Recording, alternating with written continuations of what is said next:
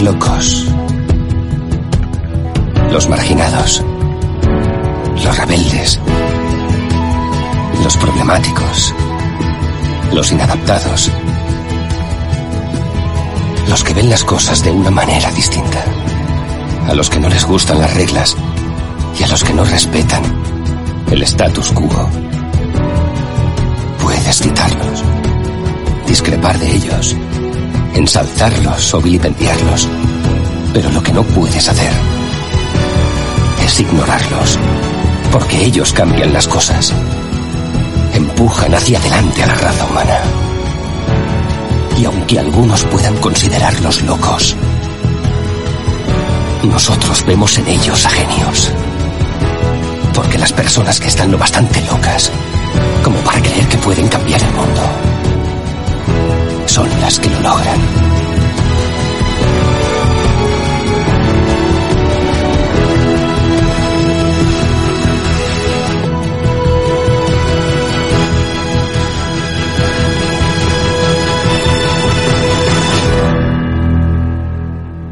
Muy buenas noches, tardes, días, madrugadas, otro directo más. Hoy estamos martes, aunque parece que estamos jueves, pero no, estamos martes, estamos martes. Ya sabéis que los jueves solemos hacer especiales como el día de hoy, pero yo creo que los invitados merecen un pequeño especial que vamos a hacer hoy martes. Así que voy a pasar a saludarnos, no me voy a enrollar mucho, ya sabéis el tema que vamos a tocar, vamos a hablar de Apple, de Tesla, de, Steve Jobs, de Elon Musk, de Tim Cook, de todo un poco.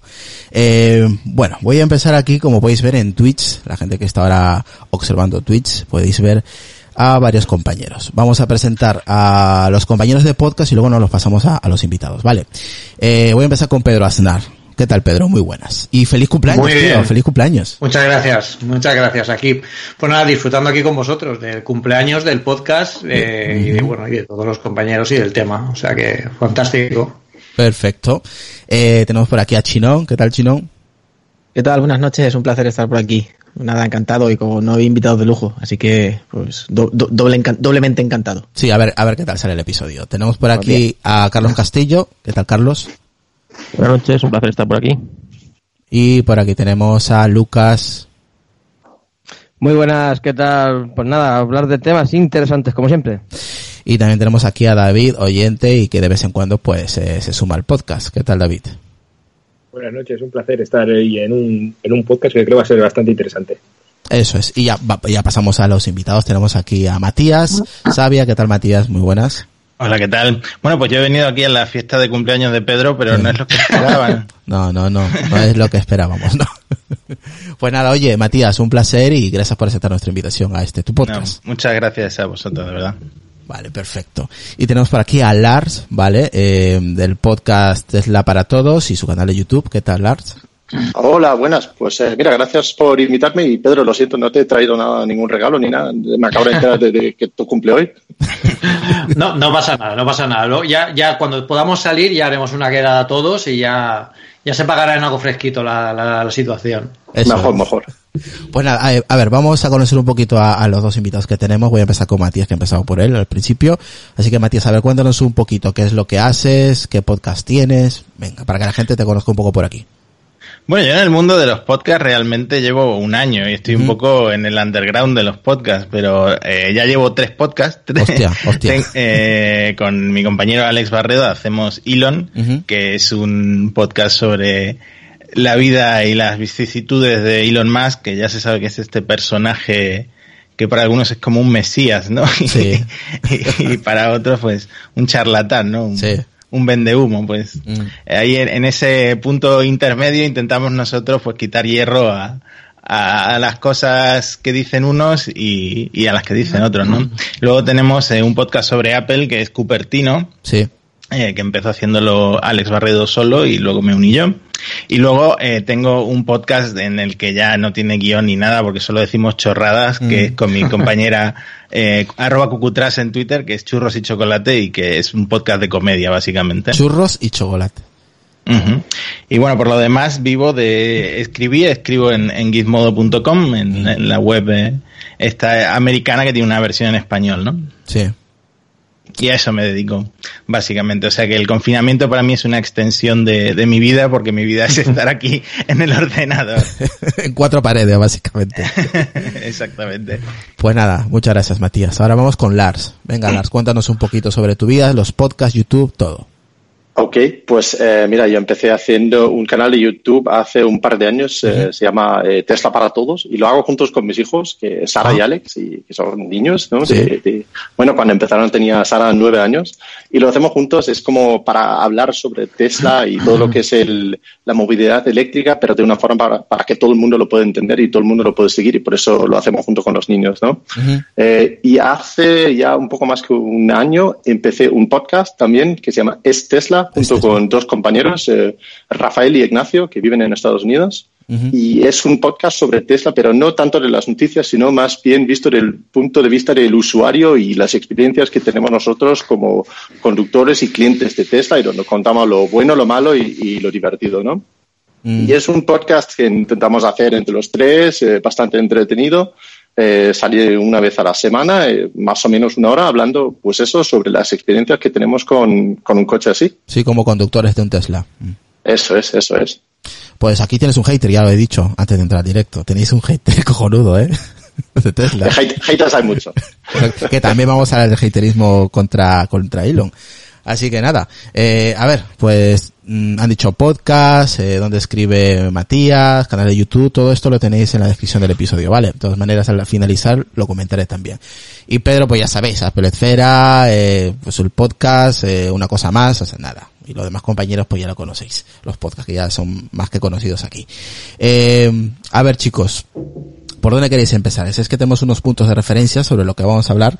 Eh, ¿Qué os parece? A ver, mm, Lars, eh, si nos puedes hablar un poquito de las, entre todos vamos a hablar, por supuesto, no solamente Lars, sobre las empresas de, de Elon. Si te parece, empezamos por, por Elon, porque Elon tienes que mogollón de empresas. Pues sí, pues sí, Tiene el tío no descansa, ¿eh? No yo a veces estoy estresado y entonces solamente tengo que mirar el currículum que lleva él y ya digo, "Bah, tampoco para tanto, ¿no? Porque parece que es como eh, empresario, pero de esos que no paran, ¿no? Sí. Que empezó eh, haciendo una empresa que se llama Zip2 o Zip2, que era como un estilo de Google Maps, pero muy, muy al principio de los tiempos, creo que era, estamos hablando de los años 90, 94, por ahí en una de las primeras eh, empresas que hacían mapas vectorizados eh, en Internet. En- creo que en 94 o no- 95, entonces la tecnología de Internet ya sabemos todos que estaba en su infancia y, y enviar cosas como eso, pues era, era difícil, ¿vale? Entonces, eh, luego evolucionó de ahí, eh, vendió la empresa, empezó a hacer una empresa de eh, finanzas, de mover dinero por Internet, lo cual fusionando con otra empresa, eh, llegando a ser PayPal, como lo conocemos hoy en día. Sí, PayPal que la vendió, ¿no? Cierto que la vendió. Eh, efectivamente, ya no me, parece que lo vendió a, a eBay. Ajá. Y Sí. eh, al venderlo a eBay ya él salió con, eh, con una fortuna bastante notable, eh, en- contándolo en los cientos millones de, de dólares. Eh, y ahí con todo este dinero, pues eh, como otros hubiéramos ido pues a una isla desierta ahí Sí. con nuestro dinero y una margarita y ya está bien, pues sí, lo él muy no- distinto, ¿no? Sí. Él continuó. Sí, él, él solo, solamente estaba arrancando, ¿no? Y entonces, a la vez, eh, casi prácticamente empieza SpaceX, la empresa que conocemos hoy en día, de, Mm. que lanza sus cohetes y, y De, sus, tra- eh, sí, de- transporte aeroespacial. Eso es. Y eh, poco después de haber empezado con SpaceX, se tropeza con tres personajes, el JB Straubel, el eh, Martin Eberhard y el, ¿cómo se llama el último? Eh, pues otro que junto con esos cuatro hacen como el principio de Tesla, ¿no? Ujú. Entonces, Tesla y SpaceX empiezan más o menos a la vez y son las dos empresas eh, que, que siguen existiendo eh, de forma muy parecida a como era su, eh, su concepción original. Pero no, no termina ahí, ¿no? No, Claramente no, no, que va, que va, tiene más todavía. ¿Qué hace con solamente dos empresas? ¿no? Nada, nada. Eh, ah, nada. Pues eh, de ahí, eh, aparte de todos los proyectos pequeñitos que hace, pues empieza eh, The Boring Company, eh, una empresa Una, eh, dedicada a hacer agujeros. Agujeros, exactamente, sí. básicamente, ¿no? Sí, sí. Tuneladoras y, y, pues revolucionando el transporte en tres dimensiones para, en vez de usar coches voladores, pues vamos, Por debajo, subsuelo, ¿no? subsuelo, sí. Eso es. A la vez tiene Neuralink, una empresa que fundó hace un par de años también. Esa, donde... es, esa es medio controversial, esa, esa empresa, ¿eh? Uy, uy, todos es, son controversiales. Hombre. Pero la de la del chip en el cerebro, mmm, es, es, yo creo que es la más compleja que tiene, aparte la del SpaceX, por supuesto. Mm, mm. Y, y, y, la empresa que me, de la que menos sabemos también, ¿no? Sí. Pues eh, para explicarlo así brevemente, Neuralink eh, parte de la idea de que cuando usamos una interfaz con un ordenador, pues usamos dos dedos básicamente en el móvil, ¿no? Como mucho, o un teclado, un ratón o algo así. Y ese interfaz, ese ancho de banda que tenemos así para comunicar con un ordenador es muy bajo. Mm. Y imagínate una forma de comunicar con los ordenadores en general que fuese directamente a través de un chip implantado en el cerebro y, por supuesto, con un ancho de banda muchísimo más alto que utilizando los dígitos y así comunicar con los ordenadores. ¿no? Entonces sería no solamente para eh, gente que tenga problemas con utilizar eh, ordenadores y comunicarse, también para, para gente en general. Eh, Sí. eso, es, eso es lo que quiere conseguir esa empresa. Y también tenemos mmm, una que se llama, pues eso, So- Solari City, que también se habló mucho. Bueno, Solar City empezó como una empresa fundada por los primos mismos de, eh, de Elon Musk y luego en 2016 fue incorporado eh, en, eh, en Tesla, fue comprado por Tesla en una operación bastante eh, que, que traía algunos problemas y, y que, que todavía da coletazos esa, esa operación, ¿no? Pero al final lo que antes era Solar City, que es una empresa de instalación de placas solares tanto eh, residencial Sí. como eh, industrial, pues ahora forma parte de Tesla. Luego tiene también, o formó Elon Musk parte de OpenAI, que era una, una organización inicialmente para mm, abrir el desarrollo de inteligencia artificial a, a más público para que no fuese solamente una, una empresa o un país quizás que tuviera como un dominio dentro de, de lo que es la inteligencia artificial. Eh, y, y luego ha evolucionado eso y ya ahora es una empresa un poco más comercial y Elon Musk ha salido ya de esa empresa por, por evitar conflictos de intereses entre la inteligencia artificial que están desarrollando ahí y la propia inteligencia artificial que están desarrollando en Tesla también. Sí. Eh, esos son así, pues lo que hace él, ¿sabes? Eh, Nada, poca cosa. eh, martes vamos a abrir una empresa, ¿no? Sí, sí, sí. Ya, ya se habla que en mayo se van a lanzar seres humanos para ahí arriba. Pero bueno, Eso eso, es. eso, eso luego lo vamos a comentar. Por aquí tenemos, ahora me paso a Matías, por aquí tenemos a, a Retro. ¿Qué tal, Borja? Muy buenas. ¿Qué tal? Propicias noches. Yo nada, yo solo voy a decir que soy muy fan de este hombre. Soy No fan puedo- de no lo- este hombre. Ah, Aquí, de, de, de Elon, aquí. aquí. No lo, no lo puedo remediar. Es, es una persona especial. Así que encantado de estar aquí esta noche con todos vosotros. Vale, perfecto. Matías, a ver, tú que estás en, en el podcast de, de Elon con Alex Barredo, cuéntanos un poquito a ver qué te parece a nivel personal, ya que habla a ti, ¿eh? Eh, pues mira, justo antes cuando estaba hablando Lars de, de PayPal, eh, me he acordado que realmente yo estoy como, como a dos grados de separación de Elon Musk porque el fundador de PayPal, Peter Thiel, eh, es una persona que no sé si lo sabéis, pero eh, financió una enorme eh, de esto un juicio contra mi empresa, contra Gizmodo, y Gizmodo acabó quebrando y vendiéndose a Univision eh, por este hombre, por Peter Thiel, el antiguo socio de, de Elon en PayPal. Pero es tal, es tal y como lo cuenta Lars. es- eh, Elon al final salió de Sudáfrica a estudiar, primero estuvo en Canadá y luego su objetivo siempre fue llegar a, a Estados Unidos, ¿no? Eh, y siempre fue un empresario eh, un poco contrario a la corriente general, porque por ejemplo cuando todo el mundo se estaba sentando en Silicon Valley, eh, Elon decidió quedarse en Los Ángeles y una de las razones por las que decidió quedarse en Los Ángeles es porque todo el dinero que ganó de la venta de PayPal a, a eBay, a eBay él lo quería reinvertir en, en el espacio, ¿no? En volar al espacio. Digamos que ese, que Elon siempre ha tenido una serie de, de objetivos y de sueños en la vida, como por ejemplo el objetivo de, Tesla al final, eh, la filosofía, mejor dicho, de Tesla al final es eh, pues cambiar el parque de los automóviles a algo más sostenible. Pero en el fondo lo, su sueño su auténtico sueño es llegar a Marte. Llegar a Marte, eh, lanzar bombas nucleares en Marte, terraformar Marte y, y formar y formar una ciudad en Marte, una ciudad o una comunidad de ciudades o lo que sea. Y para eso qué hace falta, pues hacen falta muchas, muchas, muchas naves y que esas naves pues sean, sean sostenibles o que se puedan pagar y cómo se pueden pagar pues reutilizándolos. Entonces, eh, si te fijas en los últimos 20 años, que son los que tiene SpaceX, que fue de las empresas actuales la primera que fundó y de hecho sigue siendo de él, un 52% de, de SpaceX es, eh, es una participación de Elon. Eh, no es una empresa privada, como, no es una empresa pública, digamos, no es una empresa que cotiza en bolsa como Tesla. Eh, en estos 18 años que tienen SpaceX, eh, se han convertido en, la única empresa que reutiliza cohetes, ¿no? Que lanza, eh, lanza cohetes al espacio y después puede reutilizar la primera etapa, la cofia y otros elementos del cohete, ¿no? Y, y, ahora van a ir un paso más allá, que están en Texas, eh, y si sigues el avión privado de Elon lo puedes ver como es, es una cosa en la que se está, está echando muchas horas, en la fábrica de, de Texas de, de SpaceX, que realmente eh, podríamos pensar que están diseñando un cohete, pero que están diseñando es una fábrica de cohetes, porque la idea es tener un cohete nuevo cada 72 horas, para poder lanzar miles y miles de cohetes a, a, Marte para que Elon pueda cumplir su sueño, que es que antes de morir eh, el hombre llegue a Marte y, y creemos una población eh, fuera de este planeta, ¿no? Que, no, nos que seamos seres extraterrestres, básicamente.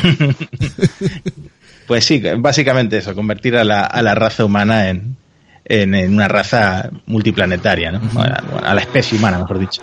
Pues os he escuchado tanto la personalidad de, de, Steve, Jobs, no, de, Elon y las empresas de, de Elon eh, con Lars y ahora me voy a Pedro Aznar que sabe mucho también de Apple y claro, a mí me suena mucho esto el, el que eh, o es un dios o, o, o, es el o es el, el diablo, ¿no? El, eh, todo lo contrario. Eh, en este caso yo creo que también es, es algo parecido eh, con, con Steve Jobs, ¿no? Que ya, pues eso, ¿no? Eh, desapareció, eh, está muerto. Y, y claro, eh, ¿qué te parece a ti la comparación de Elon con, con Steve Jobs? Con todo lo que ha hecho Elon y lo que está haciendo y lo que ha hecho Steve Jobs. Bueno, eh, Jobs y Elon Musk tienen mucho en común en el sentido de que los dos son grandes apasionados por lo que por lo que les gusta, ¿no? Uh -huh. Yo creo que Elon Musk, eh, creo que bueno es, eh, yo creo que si tuviéramos que encontrar una figura muy parecida a Steve Jobs en el mundo de la tecnología de hoy en día, yo creo que sería que sería Elon Musk el más cercano a él en cuanto a ha hecho, eh, nunca se ha conformado, y es lo que comentaba, lo que comentaba Lars al principio, nunca se ha conformado, se podía haber retirado con su primer eh, gran eh, pelotazo en el mundo de los negocios y ha seguido haciendo empresas, tal como hizo Jobs, en cuanto a Apple eh, tuvo los problemas que tuvo en Apple, estuvo que salir de Apple, fundó Next, Next se convirtió luego en el corazón de lo que hoy eh, tenemos en macOS. Eh, y bueno, en el corazón también incluso de cómo se desarrolla para macOS con, con Next porque el core de todo lo que se estableció en aquel momento con Apple y con, y con Next eh, sigue vigente hoy en día en, en por ejemplo, en, Xcode, todas las anotaciones o las palabras clave que empiezan por NS, para la gente que no, se, que no lo sepa, eso es el acrónimo de Next Step. O sea, que viene de aquella época aún. Luego Pixar, que yo creo que ahí también eh, vio una gran oportunidad dentro del mundo de la animación digital cuando nadie apostaba por ello. De hecho, tuvo muchos problemas a la hora de montar Pixar porque la gente se reía de él. O sea, la gente pensaba que hacer eh, películas con ordenadores era hacer prácticamente pues películas muy bizarras o películas que no tengan ningún sentido ni ningún propósito artístico, ¿no? Que al final las, la, el cine se, se contempla un poco como, como arte. Entonces, explicar qué haces en cada momento cuando eres tan disruptor es lo que hace estas figuras tan controvertidas. Uh -huh. En su momento Steve Jobs y ahora también ha pasado lo mismo con Elon. Eh, como ha comentado Lars y como ha comentado Matías, es que no hay que más que ver el, el enorme currículum que tiene, que, que, tiene este tío y las cosas que ha hecho siempre enfocadas a desarrollar una tecnología que nos parece, primero, cuando la empezamos a oír, nos parece como de ciencia, ciencia ficción. ficción de hecho, me gusta mucho como los nombres que ponen a las empresas porque parecen sacadas de las sí, pelis de ciencia sí. ficción de los 90, rollo Desafío Total, Neuralink, eh, SpaceX, o sea, me mola muchísimo cómo lo nombra y eso también quiere decir mucho de la, de la empatía que tiene él por, eh, por incluso mm, reírse de sí mismo y decir, ostras, estamos haciendo cosas súper chulas en este sentido, no voy a tomármelas en serio, porque bueno, no, hay más que, no hay más que ver el nombre de The Boring Company, o sea, me parece fantástico. Cuando, cuando están haciendo cosas absolutamente asombrosas eh, y, y, sobre todo potenciando una industria y potenciando una dirección a la que mirar dentro del mundo de la tecnología que quizás nadie miraba hasta ese momento. Yo creo que son que es lo importante de estas figuras. Steve Jobs consiguió hacer girar muchas cabezas hacia el mundo de la informática doméstica cuando la gente se reían de él y le decían, pero ¿cómo va a querer tener alguien un ordenador en casa? ¿Para qué queremos un ordenador en casa? Y, y bueno, a le pasó lo mismo cuando empezó con el tema de los eléctricos, incluso cuando empezó con PayPal en un mundo en el que Internet estaba prácticamente en pañales y la gente absolutamente desconfiaba de Internet para hacer cualquier tipo de pagos, él va y crea una empresa precisamente para eso. O sea, hay muchas, muchos puntos en común entre estas dos figuras. Sí. Lamentablemente no hemos podido disfrutar de más tiempo con Jobs porque eh, posiblemente hubiera, yo creo que hubiera diversificado más el, el, ámbito de lo que pudo hacer en la época en la que, en la que pudo, con la tecnología que había en ese momento. Claro. Y yo creo que hubieran tenido grandes puntos en común ambos eh, hoy en día, incluso sus empresas. Muy de acuerdo contigo, Pedro. Eh, Chinón, ¿qué te parece todo lo que vamos hablando? Bien, bien, de momento muy, muy, muy de acuerdo. Es, son dos personas que lógicamente son distintas, ¿vale? Que se les pueden acusar de multimillonarios con sueños, que es más fácil, pero es, es, es indudable que es gente que le echa mucho valor, que arriesga todo lo que tiene, porque no, como comentáis, no se acomodan. Es decir, eh, Elon desde que forma, desde que con una visión futurista, es decir, un momento forma el XCOM, lo que luego se convierte con, con Finity en, acaba, acaba siendo PayPal, que con el XCOM lo que hacía era pasar dinero por Bluetooth entre, entre dispositivos, era algo totalmente revolucionario, y mirad lo que ha llegado ahora. Lo que habláis vosotros de, del, de The Boring Company. Él llegó a Los Ángeles, vio que el tráfico era un desastre, él dijo que, básicamente en una rueda de prensa parece que dijo que la, la he fundado porque el tráfico en dos dimensiones es horrible. Entonces yo tengo que crear un túnel por debajo para que el tráfico y la, y la cosa mejore. Es decir, donde ve un problema, él hace una solución. lo que igual los demás vemos una locura, pero él hace su solución. Es decir, yo quiero ir a Marte, quiero que la gente tal, pues me pongo los medios. Veo un problema con la actual manera de la gente desplazar con el coche, creo los coches eléctricos. Es, es todo, o sea, veo un prototipo de un coche eléctrico, un deportivo, eh, que costaba no sé cuánto y tenía tres y, y él es el que se pone con otro socio a crear arriesgan, es cierto que consiguen dinero, pero arriesgan todo el dinero que tiene en la siguiente empresa, no se está quieto.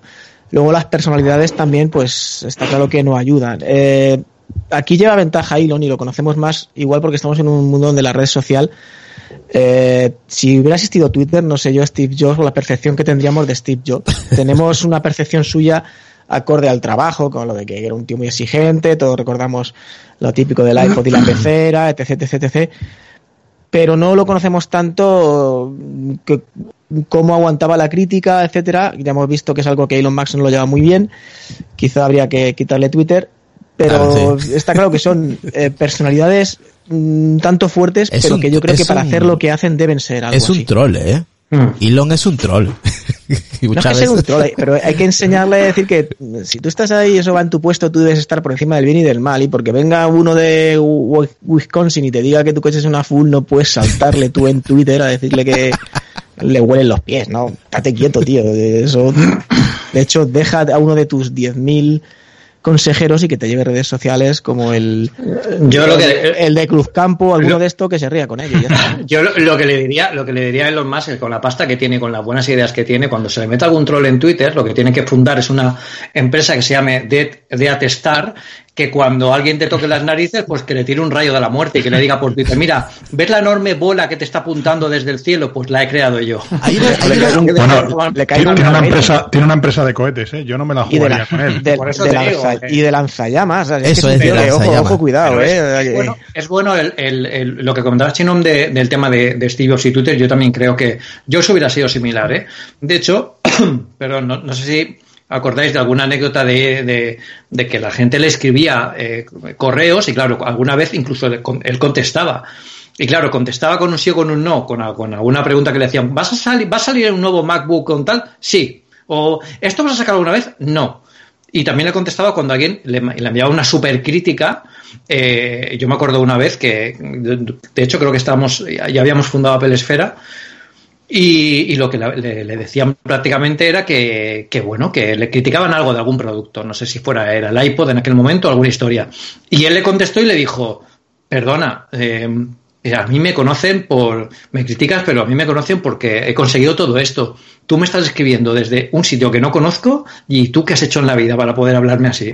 O sea, imaginaos, y eso en, en, encerrado, imaginaos en público, que además querría pues como, como los políticos hoy en día, ¿no? Que están, quieren quedar uno por encima del otro y cada vez va ampliándose la barbaridad que le dice uno al otro. Pues yo creo que ese tipo de cuentas deberían, eh, deberían ser un poco eh, dirigidas por un equipo de comunicación, pero claro, tú cómo le dices a Elon Musk o a Steve Jobs, oye, eh, no escribas en Twitter, ¿vale? De que te voy a, que yo te voy a gestionar. ¿Cómo gestionas a un Steve Jobs o un Elon Musk?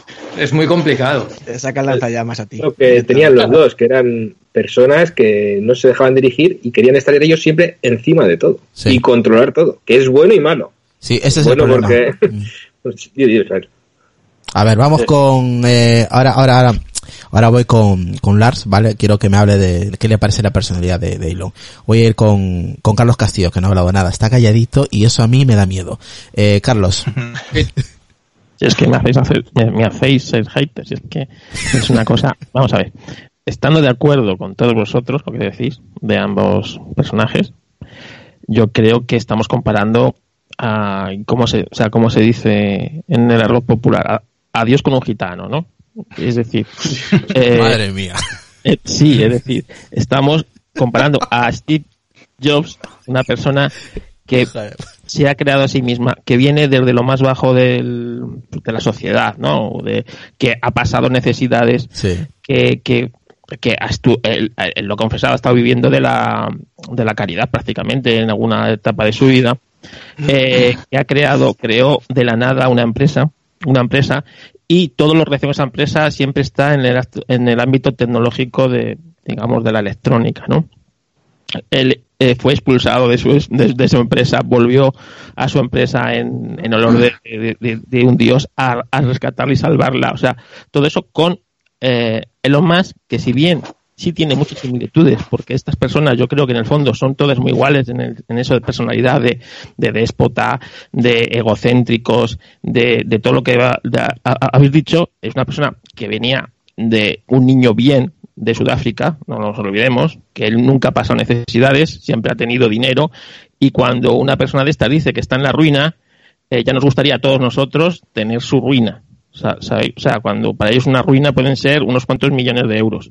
Eh, y que sí es cierto que ha estado, eh, ha formado muchas empresas, ha estado en muchos sitios, pero es una persona que nada más que se encarga de meterse en charcos, como en cuevas eh, y que le denuncien, como en, o sea, y en proyectos muchas veces un poco, digamos, fantasiosos, a la vez que geniales, ¿no? O sea, todo lo que habéis dicho. Por eso os digo que, si bien tienen parte de cosas que sí son iguales, yo creo que en gran parte de estos eh, estas personas que son, digamos, eh, iluminadas con respecto a, todos nosotros, eh, es cierto que son muy diferentes también. Y yo no sé si Steve Jobs con Twitter hubiera sido una especie de Elon Musk, pero claro, eso también va mucho en la personalidad, pero no lo sé, yo creo que son a la vez, o sea, son muy iguales en cosas, pero muy distintos en otra, y en la forma de abordar los problemas también yo creo que son muy, muy distintos. Lars, Lars ha puesto una cara como diciendo, este tío que me está contando.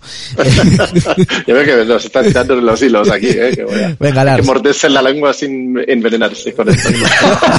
De los hilos man. De los hilos Ahora sí, puedes soltar todo el veneno que quieras, venga. No, a ver, vamos, vamos a ver. Elon Musk, obviamente, como es, es obvio para cualquier persona con acceso a Twitter, tiene una persona fuerte salta y a veces salta donde no tenía que saltar, ¿no? Y, claramente acepta crítica lo justito. Eh, seguramente el estilo de vida que lleva no le predispone mucho a aceptar la crítica y eso se ve directamente en su Twitter, ¿no?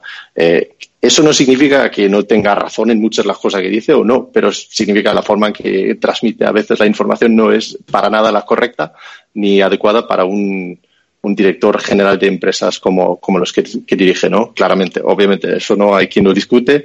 Ha sacado el tema de, de Lorela la cueva, donde acabó en un juicio contra uno de los eh, buceadores y obviamente gran vergüenza para Elon Musk y una cosa totalmente inadecuada su forma de reaccionar. Nadie, nadie puede defender ni discutir eso.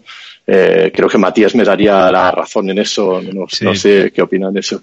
Pero eh, pero de ahí también recibe mucha crítica que tampoco es justo. Y en hecho de querer defenderte en, un sitio tan abierto y tan público como Twitter, significa que inevitablemente va a haber confrontaciones. Y, y cuando ya tienes una personalidad fuerte, cuando, incluso cuando tengas razón y te defiendes, pues pues pareces agresivo en, esos sitios. Es inevitable y eh, sería curioso ver cómo sería Steve Jobs en eso, ¿eh? porque a ver cómo aguantaría eh, un, público tan abierto como lo que... No lo aguantaría. Yo creo que no lo aguantaría. No, lo sé. Yo, yo, me acuerdo un, un, discurso de Steve Jobs donde, donde le preguntan cómo, eh, cómo hay que reaccionar ante los, eh, los cortos en bolsa, ¿no? Los short sellers, ¿no?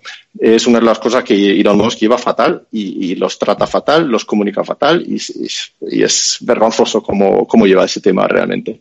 Eh, y Steve Jobs tenía el, el por lo menos eh, la cara que dio era, era lo contrario a lo que hace Elon, es eh, ignora los críticos públicos esos que lo hacen claramente con el objetivo de bajar tu valor en bolsa de tu empresa.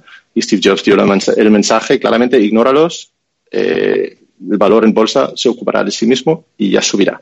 Don Elon Musk tiene, pues la táctica contraria es atacarles como un perro rabioso y no sé si, si, Steve Jobs sería igual en, Twitter. Así que ahí creo que hay algo de, diferencia entre los dos, ¿no? Eh, Matías. Eh, sí, Matías. Bueno, estoy de acuerdo con Lars, ¿no? Pero al final veo eh, bastantes similitudes con, entre Elon y Steve Jobs. La primera es que eh, las empresas de Elon son bastante verticales en el sentido de que a él le gusta controlar hasta el último detalle. creo que Apple es una empresa que sigue siendo vertical y más aún cuando cuando Steve Jobs, ¿no? Em, luego coinciden en una dedicación total al trabajo. Eh, a Elon lo puedes ver eh, tuiteando sobre trabajo a las 3 de la madrugada sin ningún problema. Creo que eh, Steve Jobs, eh, todos recordamos los emails que contestaba de ese jobs.apple.com, que a lo mejor le escribía a alguien cualquiera y contestaba pues lo mismo con Elon contestando tweets, ¿no? Al final Elon controla la comunicación de sus empresas porque su Twitter al final es la única sala de sala de prensa que existe de, de Tesla, ¿no? Eh, SpaceX también tiene una, una sala de prensa, pero al final es Elon el que controla todas las comunicaciones.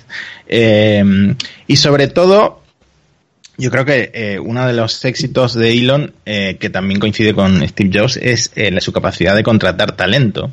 O sea, eh, Tesla está donde está a nivel de baterías, pues eh, porque eh, los ingenieros que contrató en su momento pues eran los mejores, ¿no? Y lo mismo con, con SpaceX. Y por último, yo creo que la visión de futuro. Eh, Elon siempre está pensando en el futuro eh, por, por, eso, básicamente, se, se, va a cargar ahora a, a, la industria espacial rusa, porque los rusos no se vieron venir que SpaceX de repente vaya a tener cohetes mucho más baratos para ir a la Estación Espacial Internacional. Claro. Y lo mismo con Tesla. Tesla Oye, Matías, nadie se vio venir que Tesla es, eh, iba a hacer el, Matías, el coche más vendido. Sí. Una, una, pregunta. Yo creo que seguramente sabrás la historia esta de cuando fue Elon a querer comprar cohetes rusos y dijeron, tú estás flipado, chaval. Tú tira, tira para allá, tira para allá. Cuéntanos un poquito esa, esa pequeña historia. Eh, sí, al final eh, él fue con un socio a, a, Moscú y se dieron cuenta de que allí en la industria espacial rusa es todo un paripé de mucho politiqueo. Eh, que en general pasa lo mismo, hay que decirlo, en Estados Unidos. Las empresas que, que compiten con SpaceX en Estados Unidos, eh, la ULA, eh, Boeing, etcétera, están sobrefinanciadas. Perdona, por... perdona, que compiten, ¿tú estás seguro?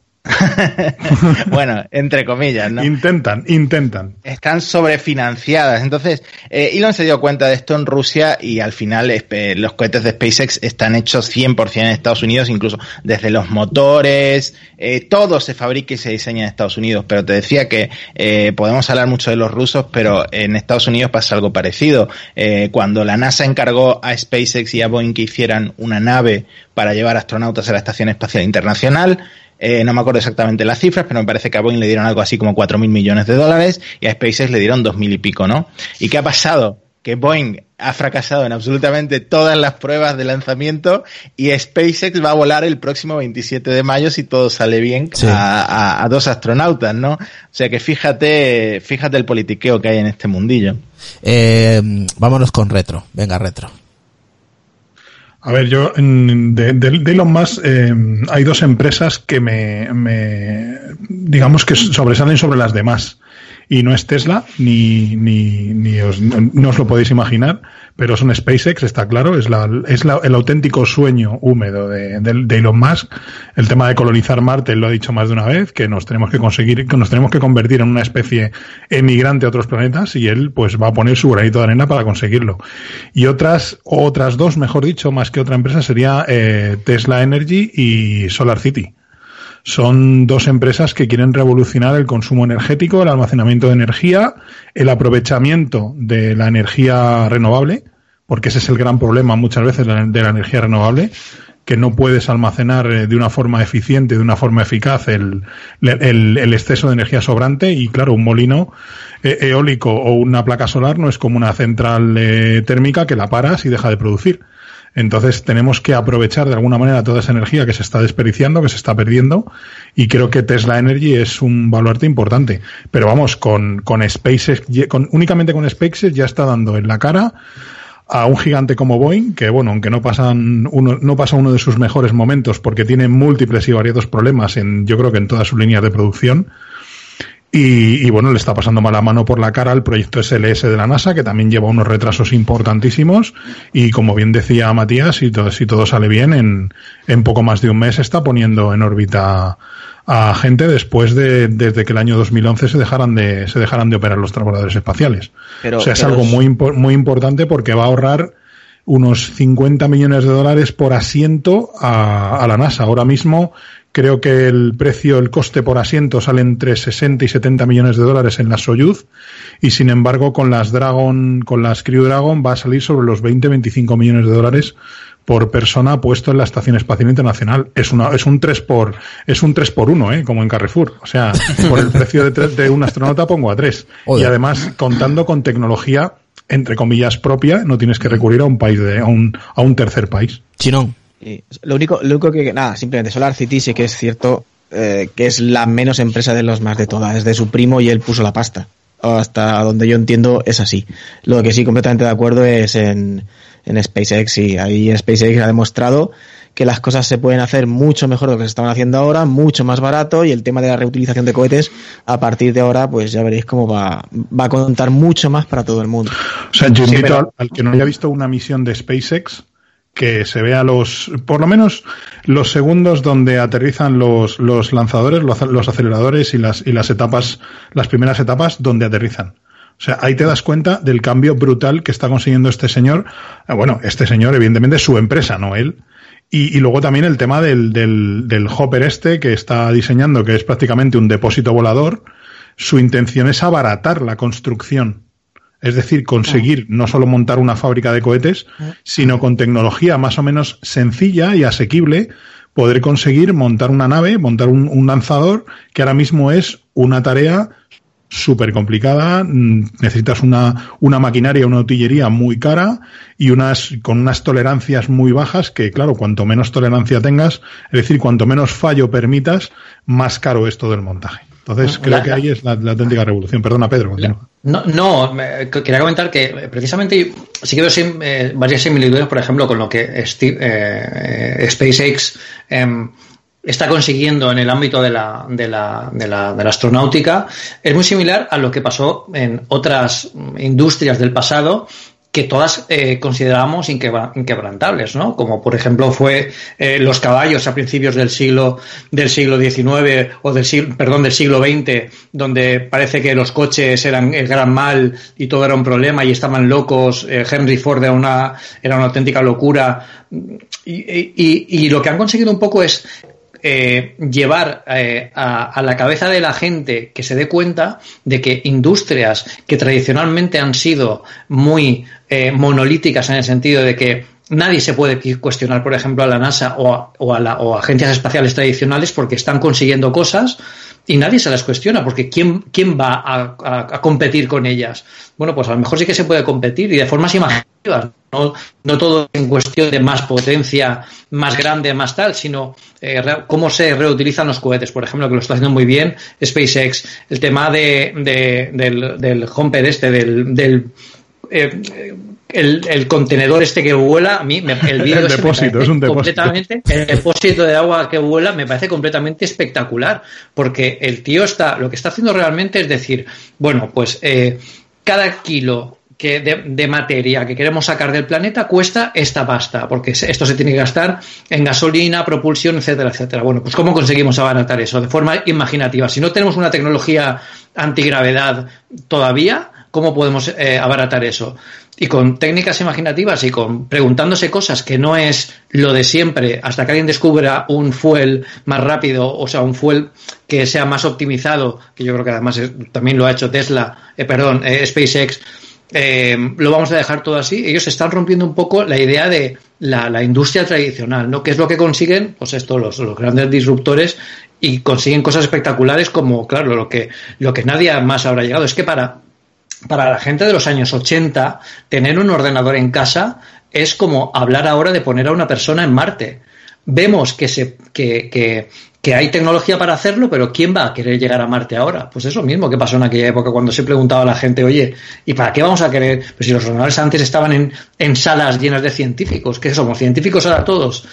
O, la pregunta ahora es que somos astronautas ahora todos, que nos queremos ir a, Marte. Bueno, pues hay que ver que esa industria acompaña muchas innovaciones eh, eh, que luego también, bueno, pues pueden dar lugar a, muchos beneficios para el resto de la humanidad, aunque no nos vayamos a Marte, ¿no? Todo lo que está descubriendo, por ejemplo, eh, Elon Musk con sus industrias, no solo SpaceX, a nivel de aprovechamiento energético, energías renovables, yo creo que es un gran paso hacia adelante, aunque no sea el pilar principal de esa empresa, ¿no? Hay una tecnología, Lars, que se llama LIDAR. ¿Lo conoces?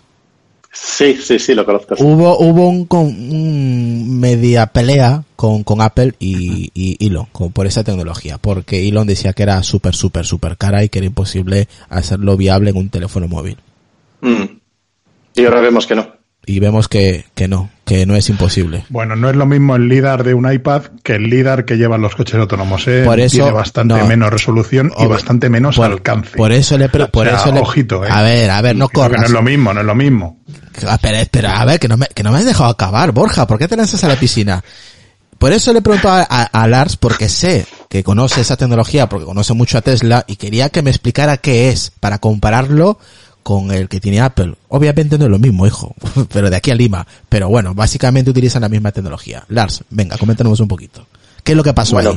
Vale, el, LiDAR es básicamente, y corrígeme los que conocéis mejor a Apple que yo, eh, es una tecnología donde lo que haces es emitir fotones y detectarlo. Es un radar basado en luz. ¿No? Eh, luz donde lo emites, básicamente, ¿no? Eh, que es una cosa que puedes usar para montar en un coche, para así percibir el entorno por donde conduces y usarlo para la conducción autónoma. Es lo que hace eh, empresas como Waymo de, de Google para eh, entender el entorno por donde se mueve, mueve el vehículo. Eh, es un aparato, si lo montas en el coche, que tiene un coste alto, por lo que Tesla eligió no montarlo. Eh, a ver, hay dos, dos razones eh, así para, para, no usarlo. Primero, el coste. Eh, empresas como Waymo no quieren hacer un coche para, para nosotros, para, para, los consumidores, sino quieren hacer un servicio de transporte, por lo que cada eh, vehículo individual puede tener un coche mucho, mucho más alto. Eh, no importa que el coche valga 80, 100, 200 mil dólares por, por, cada vehículo, porque el valor de ese vehículo pues eh, se va a eh, recaptar a través del servicio de transporte de gente. Sin embargo, si yo voy a comprar un coche, no me puede costar 200.000 euros, por muy bueno que sea, porque yo como persona particular no me lo puedo pagar. Y eso es la primera razón por la que Tesla rechaza usar LiDARs para, para su sistema de, de, conducción autónoma. La segunda es más filosófico.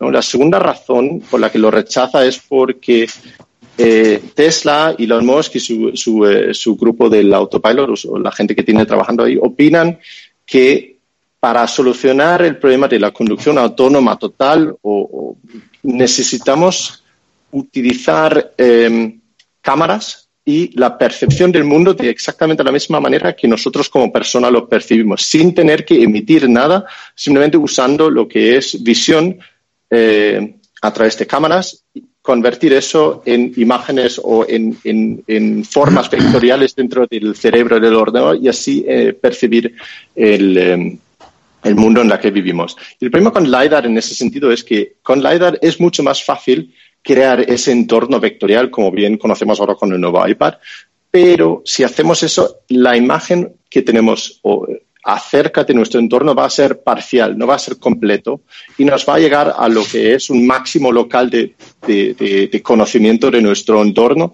y jamás vamos a poder superar ese máximo hasta que conseguimos percibir el mundo con cámaras que pueden ver colores, tonalidades y todos los detalles que nosotros con nuestros ojos podemos percibir. Por lo tanto, si es necesario utilizar cámaras para percibir el mundo, para poder tener una verdadera conducción autónoma total, el LiDAR no es nada más que, eh, un paso intermedio innecesario. No, no sé si me explico, pero eso es la opinión y la filosofía que la que utiliza Tesla, que para, para, para de verdad resolver la conducción autónoma total necesitas poder percibirlo igual que un ser humano, es decir, con, con visión puro y duro. Por eso rechazan adicionalmente al coste obvio que nos sirve para coches para particulares, rechazan la tecnología LiDAR y no lo utilizan en sus coches. Sus coches ahora, de, todos los que hacen, eh, pues utilizan cámaras, utilizan eh, eh, un radar delante y utilizan sensores de proximidad. Y eso es absolutamente todo lo que, según ellos, se necesita para percibir el entorno. ¿no? Y eh, ahí hay una, una diferencia ahí con, con cómo utiliza eh, Apple esto. Matías, ¿quieres agregar algo sobre la parte de Apple?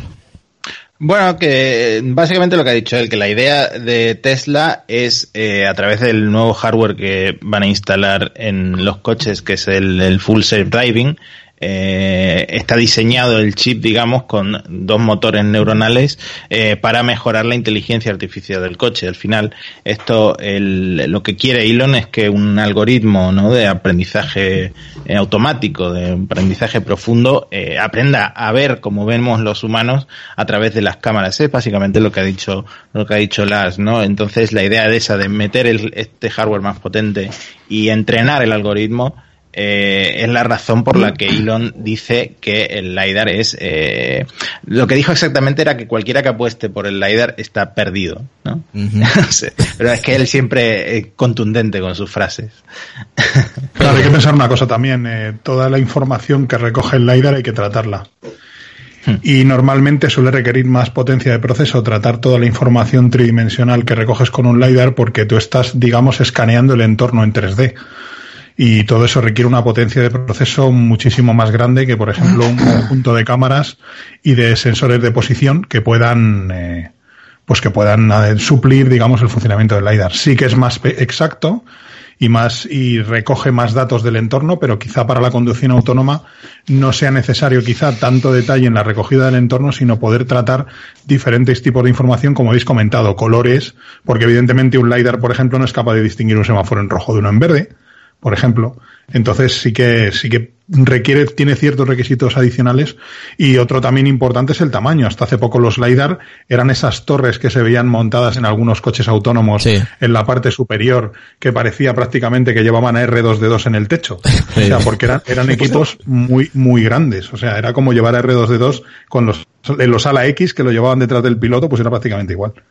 Sí, aquí yo creo que aquí la diferencia es em, que eh, quizás Tesla mira más a medio largo plazo y Apple más a corto plazo, en el sentido de que en, el corto plazo me refiero, ellos tienen, como tú dices, la tecnología para procesar la información y la capacidad en el, en el, en el, en el mismo dispositivo, porque no hace falta el enorme despliegue de hardware que requeriría un LiDAR en, en un coche pero sobre todo también porque Tesla apuesta mucho por, eh, tenemos el hardware mínimo, como, como dice Lars, que sabemos que a largo plazo es más aprovechable eh, actualizando el algoritmo, entrenándolo, eh, modificando vía software. Sabemos que los, los Tesla son evidentemente, eh, eminentemente coches que en cada actualización de software reciben bueno, pues nuevos beneficios, nuevas, nuevas capacidades que pueden permitir no solo aportar nuevas características, sino mejorar las que ya tienen, ¿no? como la, la, la, posibilidad del, del piloto automático.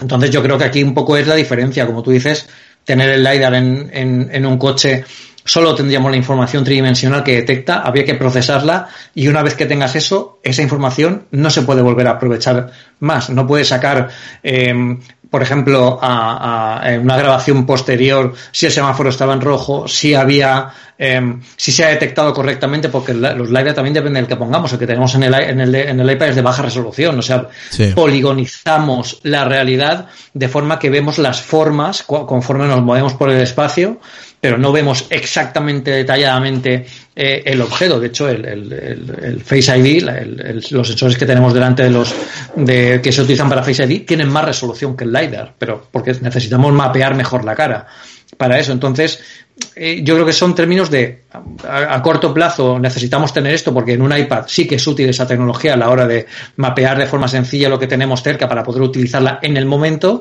pero en un coche que el hardware eh, se tiene y a lo mejor mm, por duración del vehículo o por capacidad o por tecnología por hardware es muy caro poner apostar por un hardware un hardware que puedas aprovechar durante muchísimo tiempo y las cámaras te ofrecen muchas más posibilidades jugando con combinaciones de colores profundidad y todo lo que lo que lleva el coche pero pero bueno son de estas tecnologías uh -huh. yo creo que cada uno aquí estaba hablando de su ámbito ¿eh? sí. tanto Apple como como Tesla están hablando de, de ámbitos distintos sí pero bueno eh, a ver Carlos Castillo, ¿dónde metemos a Tim Cook aquí? en esta ecuación de Steve y, y Elon. ¿Dónde, ¿Dónde entra Tim, Tim Cook? El actual CEO de Apple. Joder, me pones en unas preguntas que tela. Esta era fácil. Sí. Tim Cook. O sea, la persona menos innovadora que hay en el no, no, no, no, no, actual. no, no, no, Es la persona más conservadora y la que menos le gusta arriesgar. No, no, no. Tenemos los AirPods, tenemos el Apple Watch. ¿Cómo que no? ¿Cómo que no innova? No, que no. ¿Cómo nos olvidamos, cómo nos olvidamos de cuando Steve Jobs decía que el vídeo no tenía futuro? Ya te eso, digo. eso, eso, También ha hecho cagadas, evidentemente, no solo las cagadas son de Elon, pero que... Ni las pantallas grandes, ni, Claro. ni los estilos, ni... y muchas cosas, ¿no? Todos, incluso los genios se equivocan. Lo que pasa es que los genios cuando se equivocan, se equivocan a lo bestia, a lo grande. No, Tim pero- Cook no es un genio como Jobs.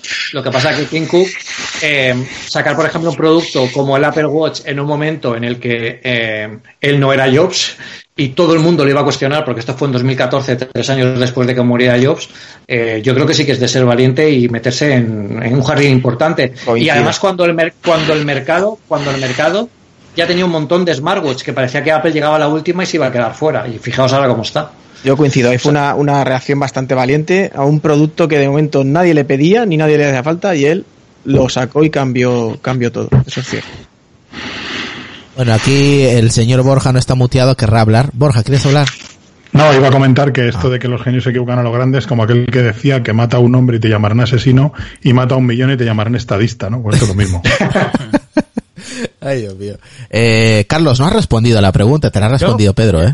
Steve, eh, o sea, eh, este trío que me queréis hacer de Steve Jobs, de Elon Musk y de Tim Cook, eh, Tim Cook es, es decir, es, para mí es un genio, pero es un genio de lo que es la logística, es un genio de lo que es las finanzas, es un genio de, es un genio en, en otro, en otro aspecto, ¿no? No es, no es el ser visionario que tanto Elon como eh, Steve en, su, en sus empresas y las han guiado y luego esas empresas se han contagiado ¿no? de, de cómo es su es ese líder ¿no? y, y esto le ha pasado a Apple también se ha vuelto una empresa mucho más digamos aburrida de lo que era con Steve o de lo que es cualquiera de las empresas de, de- del grupo de Elon, ¿no? Entonces, eh, por eso te digo que no, es un- no se le puede meter. Yo creo que eh, Tim Cook, como bien dice Pedro, tiene mucha- otras muchas cualidades. Ha llevado a la empresa a unos sitios donde posiblemente jamás hubiera llegado con Steve Jobs, también es cierto, pero eso también la ha hecho una empresa mucho más predecible, mucho más aburrida,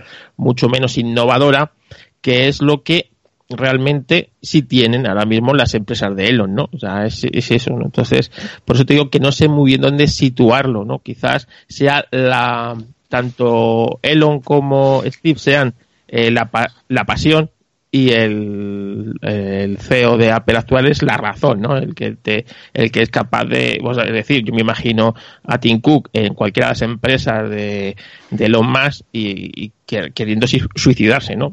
Esto cuánto cuesta, pero, pero esto, esto lo habéis pensado bien, ¿no?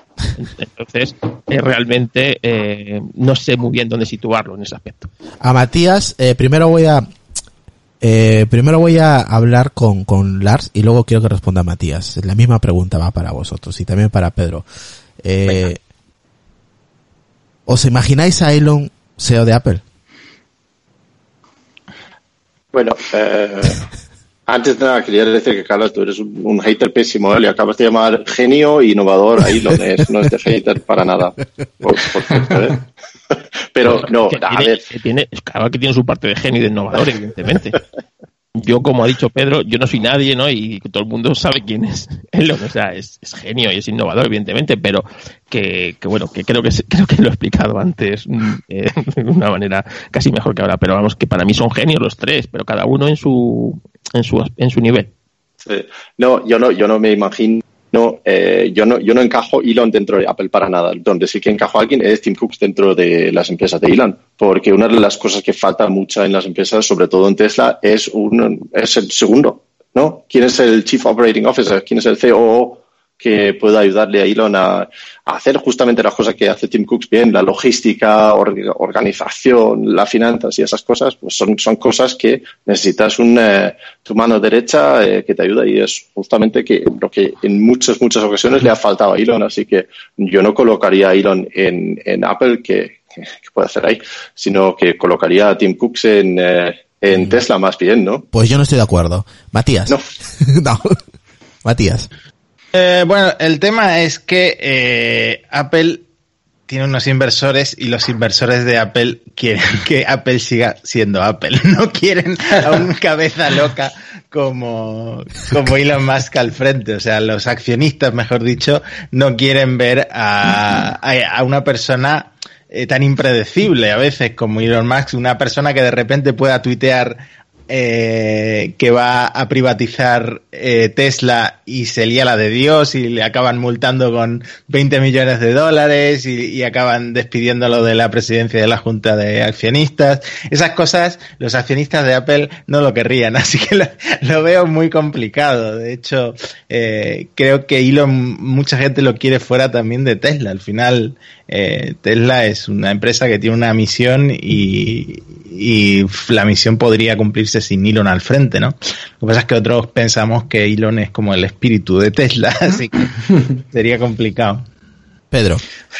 Fijaos que, eh, la, historia es prácticamente como si se repitiera. Yo, em, cuando después del lanzamiento del, Macintosh y antes, a mediados de los, eh, de los 80, casi finales de los 90, a quien no, a quien no querían en, en Apple era Steve Jobs.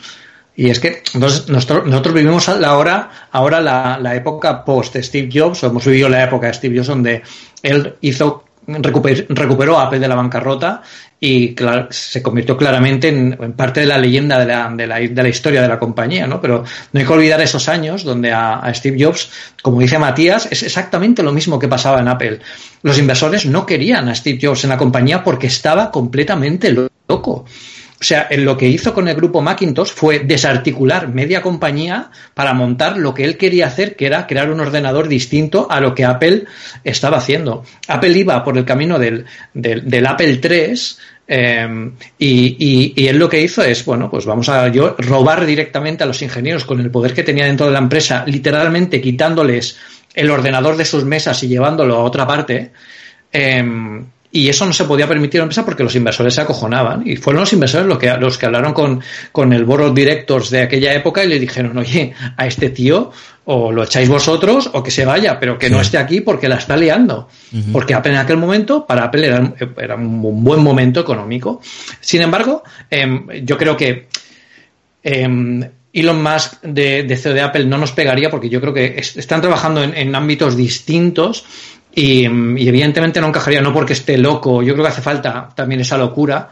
Sí que lo vería, por ejemplo, de consejero, ¿no? que alguna vez se deje pasar por allí por el Apple Park y que se le vaya una ida de olla y que invente algún producto raro que Apple jamás sacaría, pero bueno, pues eh, igual de estas locuras sale alguna buena idea, aunque sea algún nuevo concepto o alguna nueva característica. Por, eso yo no estaba de acuerdo con, con Lars, porque a veces necesitamos a un loco mm. para cambiar. Sí, Yo le invitaría, yo, le invitaría a, la, al Apple Park y le diría, oye, brainstorming con, con este tío, eh, lo que se te ocurra, no es vinculante, o sea, aquí lo que hablemos, esto no va a salir de aquí ni se va a convertir en nada, pero oye, a lo mejor nos apuntas a una dirección que puede, que puede ser válida, ¿no? Y en el sentido contrario de Tim Cook, que comentaba Lars, que sí que eh, funcionaría en, en, en, Tesla. en Tesla, bueno, yo creo, yo creo que Tim Cook funcionaría bien prácticamente cualquier empresa porque está más que demostrado las capacidades que tiene este hombre financieras a la hora de gestionar equipos.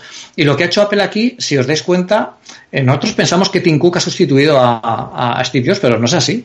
Tim Cook sigue siendo el Tim Cook de la época de, Steve Jobs y a Steve Jobs no ha sustituido nadie más que el equipo de personas que él preparó en aquel momento y que se ha ido eh, pasando ese conocimiento que fue algo que no hizo en su momento cuando dejó Apple. Apple se fue a Steve Jobs y murió, el, el, todo el conocimiento, todas las ideas que tenía él murieron con él cuando se salió de Apple. Ahora lo que, lo que se ha querido asegurar, sobre todo cuando veía que, que empezaba a tener problemas de, de, salud, es crear un equipo que genere una estructura, un ADN firme de la compañía que mantenga el, los pilares fundamentales de Apple, que es ser fiel al foco en los productos, no lanzar 500 productos al año que, desvíen la atención, sino ser, ser consecuentes con el producto, incorporar características después de saber claramente eh, qué, qué, eh, que funcionan y que aportan al usuario, no dejarse eh, eh, des, deslumbrar por tecnologías como las palabras, las, las, pantallas que se doblan y cosas así, que es muy fácil tenerla como tecnología, pero que no aportan nada y a la larga eso acaba muriendo como expectativa.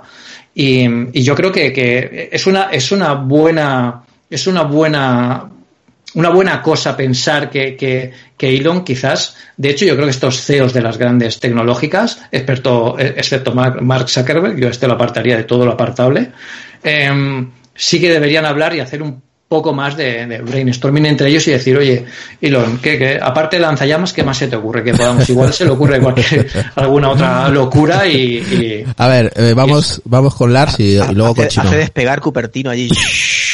Como una nave espacial. Espacio, hace una ciudad espacial. Venga, Lars. No, si, no, si, no, lo ha hecho ya. Si no lo ha hecho ya. No, lo que dice Pedro tiene mucho sentido, ¿no? Que como, como CEO no le veo, pero como el diablillo sentado ahí en el hombro de sí. Tim Cook diciendo, sí, sí, sí, sí, si, si, lo prendemos fuego y, si eso, pues sí, pues sí, eso sí. A ver, yo creo que Elon, que, que Elon Musk junto con Jeff Bezos se van a, te van a disputar el, el, el trono al, al supervillano de James Bond, ¿eh? porque cualquiera de los dos, sobre todo Elon Musk, yo creo que viven dentro de una base secreta, dentro de un volcán o algo así, porque es que, o sea, son, son tipos que parecen sacados de una película, sí. o sea, sobre todo en el caso de Elon Musk, parece el típico supervillano que promete eh, el, el, una nueva humanidad y una serie de tecnologías que luego realmente lo que quiere es pues directamente dominar el mundo, ¿no? O sea, yo todo, creo que todo ha salido en Los Simpsons, ¿no te acuerdas sí, de Los sí, Simpsons sí, del pavo ese que no me acuerdo cómo se llama, que, hacen lanzallamas y todo y, y, y, con lo del mono Exactamente, Scorpi, con lo del monorraíl sí. también, que yo cada vez que oigo el proyecto de este, siempre canto monorraíl, monorraíl cuando engañan a los viejos en Springfield, pues todo eso es, eh, de ahí, de ahí se inspira Elon Musk, seguro, de los Simpsons. Bueno, una, una, un apunte que sí que quería decir acerca de eso, de, hacer CEO en Apple es, las empresas de Elon Musk tienen, bueno, desde que, desde en los últimos, no sé, 15 años, han tenido un propósito muy claro y un objetivo muy claro que es lo que, lo que, lo que quiere con SpaceX es, como has dicho bien antes, llegar a Marte, lo que hace con Tesla es acelerar el cambio a un modelo energético sostenible. Son, son cosas muy, muy enfocados en una, en una sola meta, ¿no? Y creo que él tendría dificultades de encontrar esa motivación en una empresa como, como Apple, ¿no? Que es, que, que, que no tiene esa misma, eh, ese mismo, como, como, digo, enfoque en ese sí. sentido, ¿no? Eh, hmm. Vamos a preguntarle a David, que ha estado aquí callado cuando le he dado la voz, así que venga David, despáchate lo que quieras. Yo, por ejemplo, antes pensando en lo de Twitter, todavía yo me acuerdo de aquella salida de, de Elon Musk, en el cual dijo que él en 100 días era capaz de montar una batería y que si no la regalaba al gobierno de Australia. Uh -huh. Es que eso quién lo hace, o sea, pues es gente que, que pues está chalado. Pero es que encima lo consigue y encima luego sí. lo consigue rentable y, y, los demás, pues ahora siguen la estela. Y la meta de este hombre, yo lo, por lo menos lo veo así, es enseñarnos un camino que luego lo sigues o no, pero él por lo menos lo, lo inicia. ¿Que luego no te gusta? Pues no, pero no sé. Es, algo que de lo que decías antes, por ejemplo, Steve Jobs, si ve ahora el catálogo de Apple, le da un, pasmo, porque empieza a mirar móviles, un pantalla de tantos miles de modelos, porque al final no sabes cuál elegir. Miles de iPad, miles de modelos distintos. Cuando él cuando volvió, lo que hizo fue eh, limitar todo mucho más. Y tienes esto, tienes esto. O sea, que ahora mismo que decías antes de, de Tim Cook, yo creo lo que decimos es un contable. Lo decimos muchas veces en el podcast, que es que ahora mismo es un contable. Y él lo que quiere son los números, que está muy bien para la empresa, pero para nosotros como fans queremos la innovación, no queremos la rentabilidad de la empresa. Sí, queremos, que ir unido. Sí, queremos, queremos un Elon Musk en nuestra, en, Apple. Eso es. Eso es lo que queremos. Un genio, un loco, uno que, que se salga de, eh, de la línea esa no establecida. Eh, hay, una, hay una historia que a lo mejor eh, recordáis, el, que es que Elon pudo cambiar un poco el curso de Apple porque eh, cuando antes de que existiera el Model S, él intentó contratar a Tony Fadell, que es el diseñador del iPod y también trabajó en el iPhone, etcétera, para que diseñara el Model S. Lo que pasa es que Steve Jobs se enteró e impidió que lo contratara, ¿no? Y bueno, al final Tony Fadell se acabó yendo y fundó Nest, que después lo compró Google, así que no sé hasta qué punto cambió el, eh, pudo cambiar el destino de Apple, no mucho, pero ahí hubo una historia, sí. Bueno, eh, yo esa historia no la sabía, o, no, o vamos, no, o, no la recuerdo. Eh, Lucas, venga, que no has dicho nada en este momento, coméntanos un poquito. No, que está interesante lo que están comentando los compañeros, pero sobre todo esto que estáis comentando, esto último de que si Tinku estaría dentro de Tesla, yo tampoco estoy igual de, igual de, de acuerdo con los compañeros, yo tampoco lo veo ahí. No, por lo menos no lo veo eh, al, revés, o sea, hay más dentro de Apple, por lo que habéis comentado. Los accionistas no quieren locura y esa gente loca, por mucha innovación y por mucha cosa buena que vayan a hacer, eh, pero dirán, bueno, que lo hagan fuera de Apple, que otras empresas eh, se vuelvan locos o, o, entren en quiebra y tal, ¿no? Yo creo que no volverá a pasar más lo que pasó en Apple con Steve Jobs, o sea, no van a dejar entrar a ningún loco por muchas buenas ideas que tengan que tenga y que vaya a hacer, ¿no? O sea, que vaya a revolucionar algo, Apple ya no lo va a permitir. Tendría que ser muy raro y tendría que estar ya dentro de la cuna de Apple. Pero creo que, que no, se está viendo que no, que no hay una cuna así de locura como la que había con Steve Jobs, porque no lo van a permitir. Y, y como has comentado de Tim dentro de Tesla, pues sí, estaría bien que eh, ahí entraría si alguien más le dejase lo quisiera. Que eso también sería otra cosa, ¿no? Habéis comentado que Cook puede entrar es el perfil perfecto para cualquier empresa, pero mm, basta que lo quieran directamente.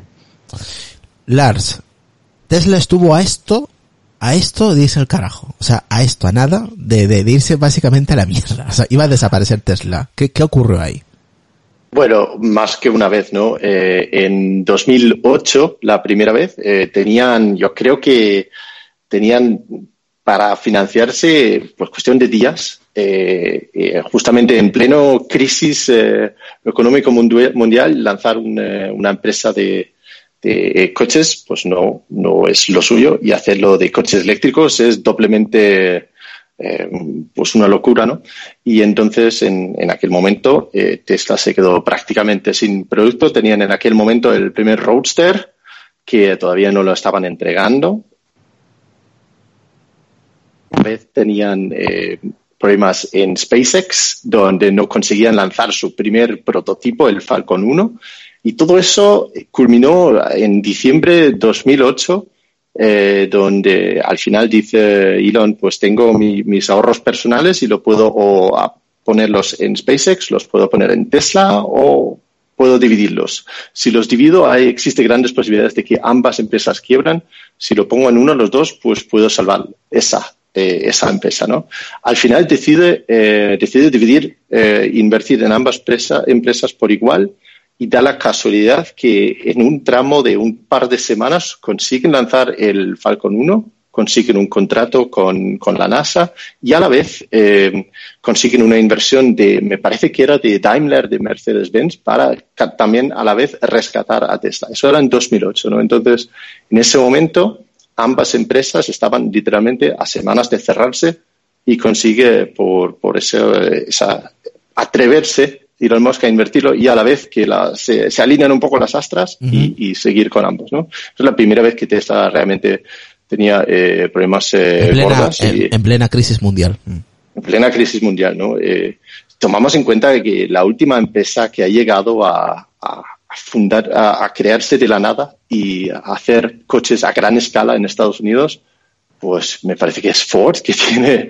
tantísimos años. No, no es una cosa que se hace ni cada día ni cada década. Claro. Es, es, una vez cada 100 años que viene una empresa nueva, así que, así que se entiende que fabricar coches es complicado, eh, la fabricación es extremadamente caro, la inversión que se necesita realizar simplemente para hacer un coche es extremadamente alto y eh, pues claro, en medio de crisis mundial no es el mejor momento, pero sobrevivieron eh, por los pelos en aquel momento.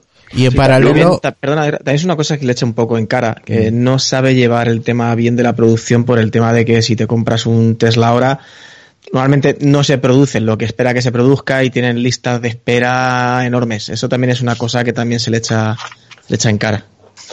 En paralelo. Eh, lo, echa mucho en cara a la gente que no, eh, que no compra Teslas, eh, sobre todo.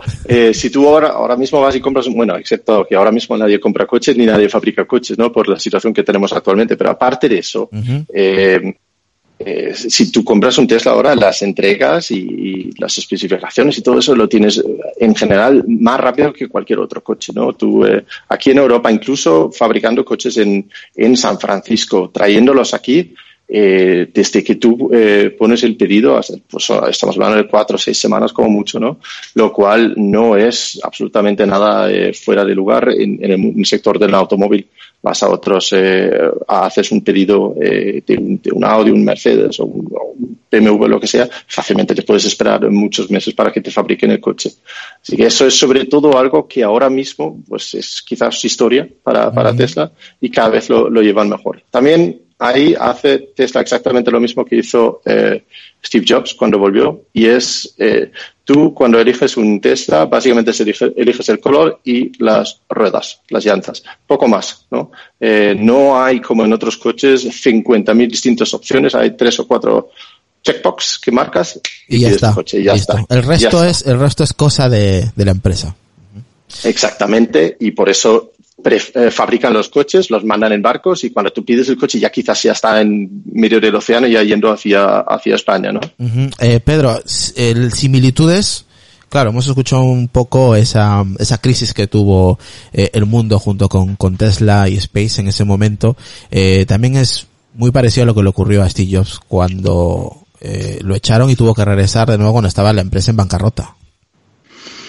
Claro, de hecho, eh, a Jobs lo contrataron en, Apple prácticamente para quitarse las culpas eh, de encima. Scali eh, estaba en un problema muy grande y es que había conseguido eh, destrozar la empresa que era la, primogénita de Estados Unidos y el, niño precioso de, del sueño americano lo acababa de destrozar completamente después de que su genio estaba fuera de la empresa por culpa de una mesa directiva que no entendía que era una empresa fundada por locos sobre locuras.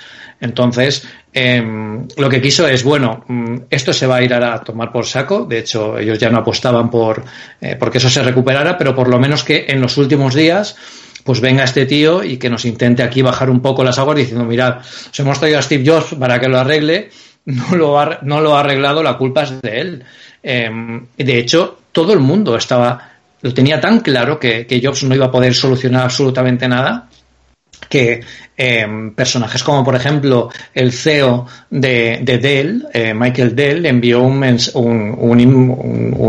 correo eh, diciéndoles que lo que debería hacer Apple era devolver la pasta a los inversores y cerrar las persianas.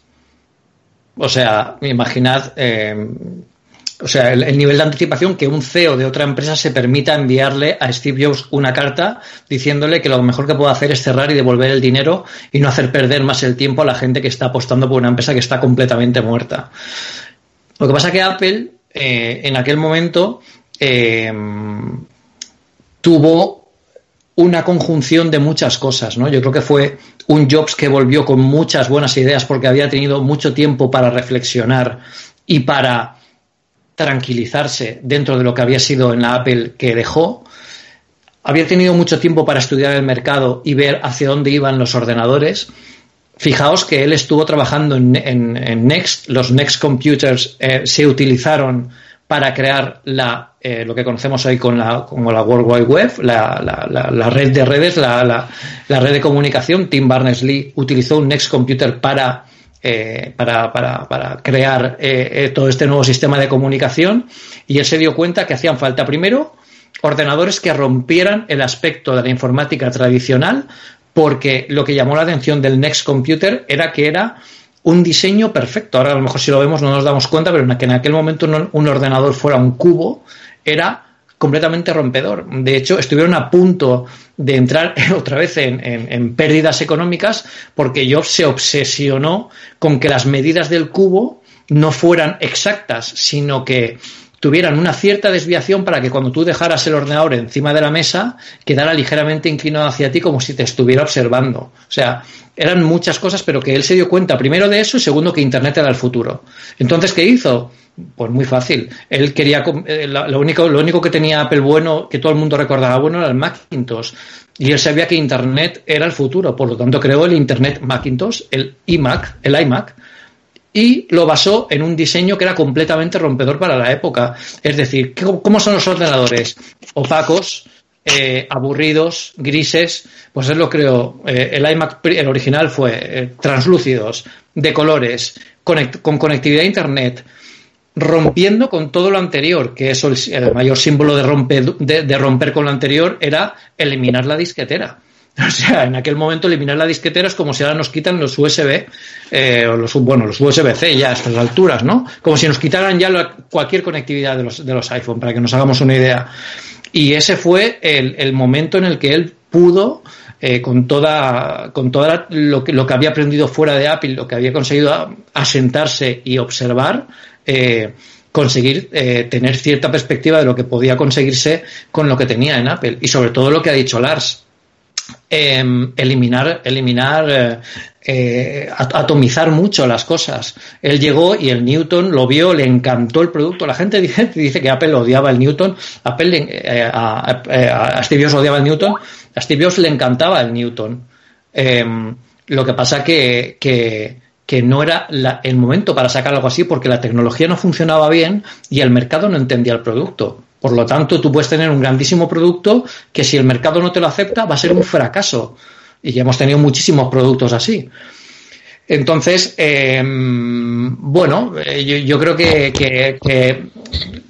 una cosa fue detrás de otra y se consiguió que eh, con el iMac se consiguiera remontar mucho a la compañía, eso potenció mucho que Jobs mirara hacia otras partes y abriera aquel cajón, viera el Newton y dijo, uy, esto es un trasto, pero vamos, a, vamos a empezar a mirar los dispositivos móviles. Y empezamos, empezaron con el iPod y a partir de ahí fue todo una cosa detrás de otra, ¿no? Pero yo creo que eh, se dice mucho y se dice poco. Eh, y es que del fracaso se aprende, pero se aprende muchísimo. Y los grandes también lo demuestran. Yo creo que, que Elon, cuando tuvo los problemas económicos en, en, las anteriores empresas y cuando ha tenido problemas tanto con mercados como con inversores, ha aprendido mucho de hacia cómo orientar el resto de la compañía.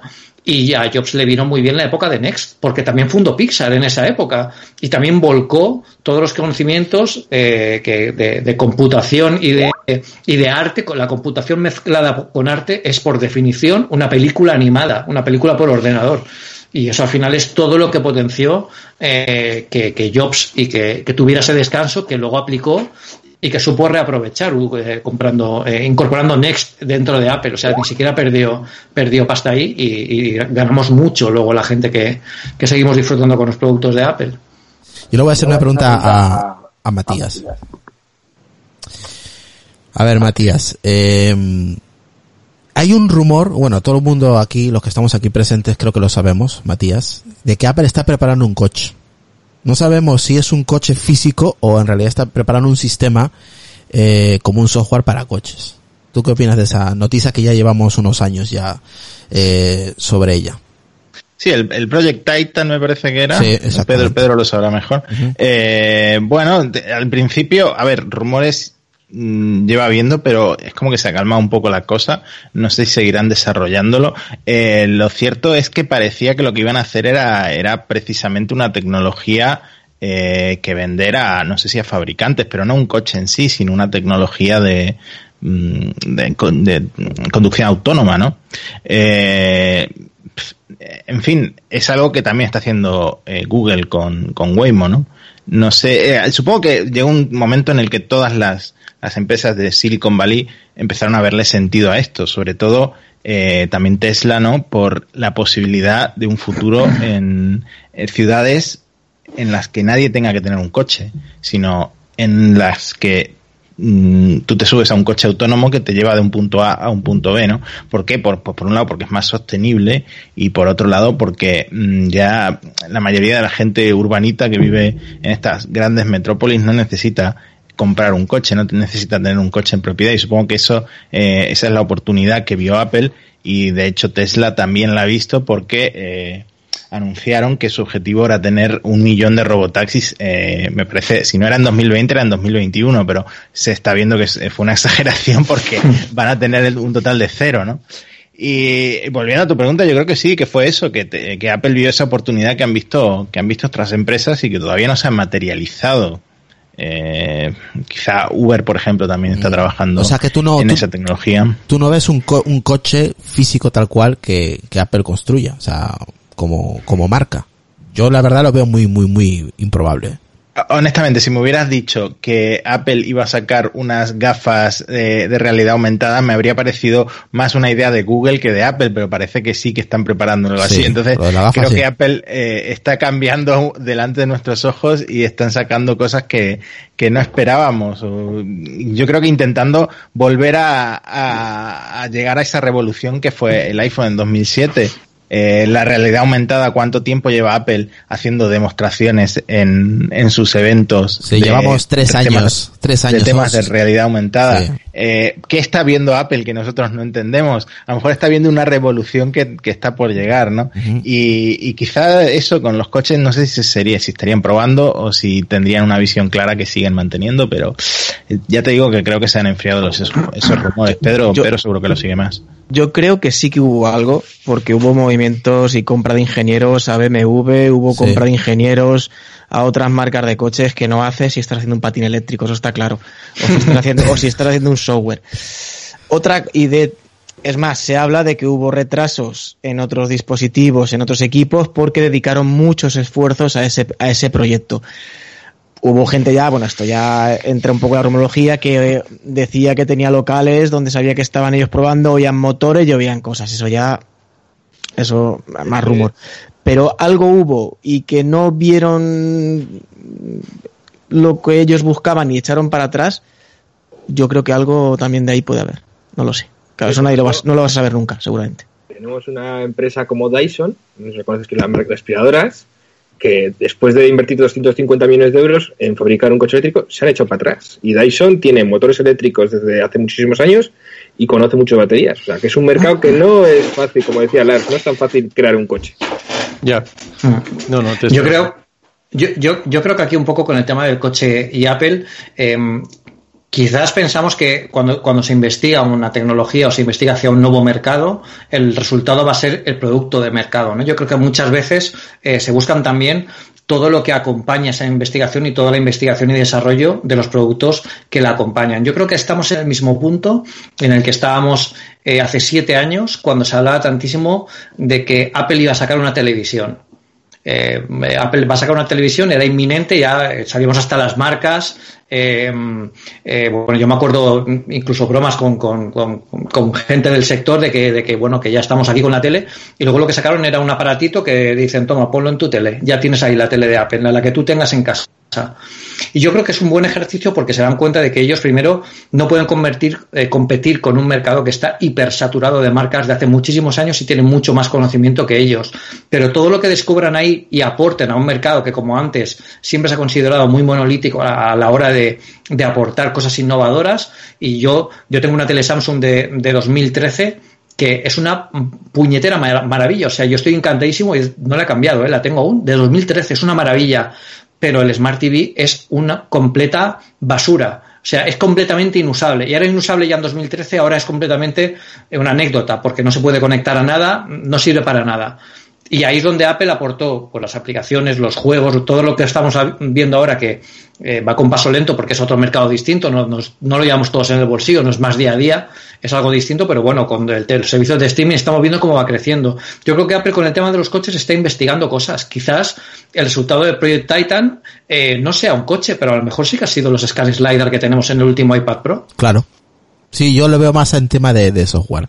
Eh, Borja. Pero, pero te llevas a un, a un ingeniero de BMW de automoción para hacer el Skyline del iPad.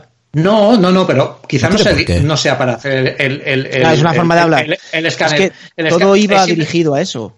Pero pu- puede ser que lo pensaran, puede ser que lo, y, y posiblemente lo pensaran y cogieran a, a ingenieros de, de- de marcas de coches, oye, el mercado, el mundo de la movilidad, ¿cómo está? O simplemente era un, un sondeo, oye, tú que estás dentro del mercado, si tú vas a intentas entrar en un mercado, intentas crear alguna nueva tecnología para un mercado, tú lo primero que tienes que hacer es buscar a una persona competente en ese mundo y traértela y decir, venga, ¿Tú qué opinas de esto? ¿Qué- ¿En qué, ¿Tú qué innovarías de aquí? ¿Tú cómo lo ves? ¿Por, por qué está esto tan parado? Y la gente, pues estos ingenieros, yo creo que aportaron ideas, incluso yo creo que, sinceramente, en algún lugar de, del Apple Park hay algún prototipo raro de coche montado sobre un coche que ya existe, que en principio, bueno, pues es lo que es. Lo que es. Ahora, que eso sea un producto a corto plazo, yo lo veo más quizás como un servicio. Yo cuando las últimas veces que he estado en San Francisco lo tengo muy claro. O sea, es que allí la gente em, eh, el tema el tema de transporte, el tema de compras son completamente asépticos y neutros. O sea, a mí me costó barbaridades. Eh, Os cuento una anécdota. Iba con, con un periodista eh, eh, con, David de- del diario de Mallorca e intentamos encontrar un sitio para comprar un desodorante porque el chico no llevaba desodorante. Una cosa es muy básica. ¿Dónde compras un desodorante en San Francisco? Pues no encontramos ninguna tienda. Ahora eso sí, te voy a comprar cualquier iPhone, cualquier cosa electrónica, la podías en alguna, pero todo lo demás lo piden online, lo gestionan de otra forma. El tema de los transportes, allí Uber estaba años luz, por ejemplo, de cómo estábamos aquí. O sea, es, está todo muy congestionado y las ciudades ahora están tendiendo hacia otro modelo, ¿no? Que es quizás el olvidarse un poco más de estos transportes y contar más con shuttles o con, con, con vehículos que lleven, por ejemplo, al- en el Apple Park se ve mucho, que llegan muchos shuttles de San Francisco, de San José, de gente que va a trabajar y los dejan en la puerta de- del Apple Park, entras, trabajas y luego te vas y hay distintos tipos. Pues eso como un servicio no estaría mal, pero igual Sí. lo vieron y dijeron, mira, no, no, no vamos a sacar un coche porque no podemos competir o no, no encontramos nada con lo que competir, pero hemos descubierto el LiDAR, esto, esto y esto, que oye, sí que podemos utilizarlo en los dispositivos y seguramente esta gente al final son ingenieros, ¿no? Se dedican a la automoción, pero seguro que tienen muy buenas ideas también eh, en otros ámbitos. Sí, aquí hay una noticia que nos comparte Álvaro en Telegram. Dice, Apple patenta un motor eléctrico de tres fases para su hipotético coche autónomo. Que hay no están por- en ello. Porque hay que una, porque hay, posiblemente- porque hay una, Claro. porque hay una patente de esto. Claro, no, aparte, yo, eh, eh, cuando se comentó sobre el proyecto este Titán y tal, eh, hubo un artículo que yo leí que Apple tenía para pruebas alrededor de unos 55, o si no son más, coches autónomos, pero eso sí eran de pruebas. Era la empresa eh, americana que tenía más coches autónomos para pruebas, hasta incluso más que Google tenía. Claro, pero yo creo que ahí es como, es como dice Pedro, yo creo que intentan buscar nuevas tecnologías, ver campos de aplicación, no solo en automoción, en, muchos otros ámbitos, y luego el sacar un coche, yo no veo a Apple sacando un coche, primero porque es muy complicado, o sea, es decir, fijaros Tesla, que hay, ha, irrumpido en el mercado, le ha dado una vuelta, ¿no? Lo que le, lo que le cuesta, y en el momento que una automotriz se ponga a, a plantarle cara, vemos que Tesla se le ven mucho las costuras. Y tenemos el, caso del, del Porsche eh, Taycan en un momento, ¿vale? Vale, es Porsche, pero y, y Porsche es una, es una gran empresa, una gran automotriz que lleva fabrica- fabricando coches toda la vida. Pero es que luego también es una cuestión de imagen. Los coches Mm. no dan buena imagen. ¿Por qué? Porque el coche se mata gente normalmente. Entonces, eh, para Apple, que una empresa que vive mucho de la imagen, también esto es un, es un, yo creo que es un campo que habrán, habrán visto, ¿no? A la hora de meterse. ¿Qué nos conlleva meternos en esto y qué nos puede suponer? Imaginaros que eh, no- normalmente hay un fallo de software en un Mac y bueno pues te quedas sin Mac, te quedas sin conectarte, pero un fallo de software en un coche de estos puede ser eh, puede ser muy peligroso y puede darte una muy mala, muy mala imagen y mirar lo que le ha pasado a Tesla en, en más de una ocasión en, últimamente. Entonces yo creo que también Apple valora mucho eso, ¿no? O sea, quizás a lo mejor lo que comentamos antes, una empresa más ah, alocada, más a lo Steve Jobs, no lo hubiera valorado, pero una empresa como ahora está Apple, muy asentada, muy no sé qué, mucho más, mm, eh, ahí no sale la palabra, eh, bueno, mucho más eh, seria en ese aspecto, es decir, que mira mucho eso, quizás este, este paso para darlo tiene que ser mucho más, digamos, seguro o no, no tan a lo loco. De todas formas, yo quiero decir aquí, antes de que, de que, de que se nos olvide, que estamos hablando del coche de Apple. El coche de Apple ya existió. Yo no sé si alguno lo habéis visto, pero podéis buscar en Google Renault Clio Apple. Lo sacaron eh, a finales de los 80, antes de, que llegara Steve Jobs al mercado, como una última maniobra para popularizar la marca y calar entre la gente joven. Y el Renault Clio Apple se entrega para un, Renault Clio de la época con la manzanita ya de serie, ya no, no hace falta pegar la pegatina que pegábamos todos en el coche, ya venía, ya venía de serie y te venía incluido con un PowerBook. Eh, que podías, eh, te, te, venía el coche y el PowerBook, eh, todo en uno. Y hicieron anuncios. De hecho, el CD, yo lo tengo por ahí escaneado, creo que lo tengo en 412, eh, que ya os pasaré, ya os pasaré el enlace. Y el, el, CD que venía con la publicidad del Renault Clio Apple era una mm. auténtica maravilla, porque se ven, bueno, era, era ridícula la publicidad, era ridículo todo, que yo creo que cuando llegó Apple ahí dijo, ¿quién es el responsable de esto? Echarlo. o sea, pues fuera, sí. fuera de aquí que este tío no vuelva a entrar. Porque eran decisiones desesperadas tomadas con, con medidas extremas que no tenían ningún sentido dentro del ADN de la empresa, ¿no? Que era, yo de hecho, ese, ese post en, en, mi blog creo que lo titulé cuando Apple ven, eh, quería vender coches y no vendía motos o algo así. era una cosa un poco rara. Pero es muy curioso ver los vídeos y, y por ahí tiene que haber todavía algún sí, Renault Clio con la manzanita, eh, con la manzanita además de arcoiris, sí. no era la manzanita eh, y pone Renault Clio Apple, o sea que si lo veis por ahí eso es una, una pieza de coleccionista y era un Clio. Sí, por aquí está compartiendo el compañero Retro. Comenta un poquito lo que estás compartiendo en el grupo de Telegram. Bueno, he compartido el anuncio eh, que salía en prensa, el de 110 caballos, 500 megas. Ojito, porque este coche con 110 caballos tiene que ser muy divertido, porque seguramente no pesaría más de 700 y pico kilos, 800, debería ser bastante divertido. Y he compartido también la imagen del CD, ¿no? Pero bueno, aquí fue cuando Apple se metió, se metió en el jardín de las, de las Pippin, de Bandai, la, la famosa aquella videoconsola. Se metió en, en, demasiados jardines y, y en ninguno, de hecho, tuvo éxito. Yo es que el tema del coche de de Apple siempre lo vi más no como que fuera a lanzar su propio vehículo, sino que estaba desarrollando algún sistema multimedia y un sistema multimedia más allá del CarPlay.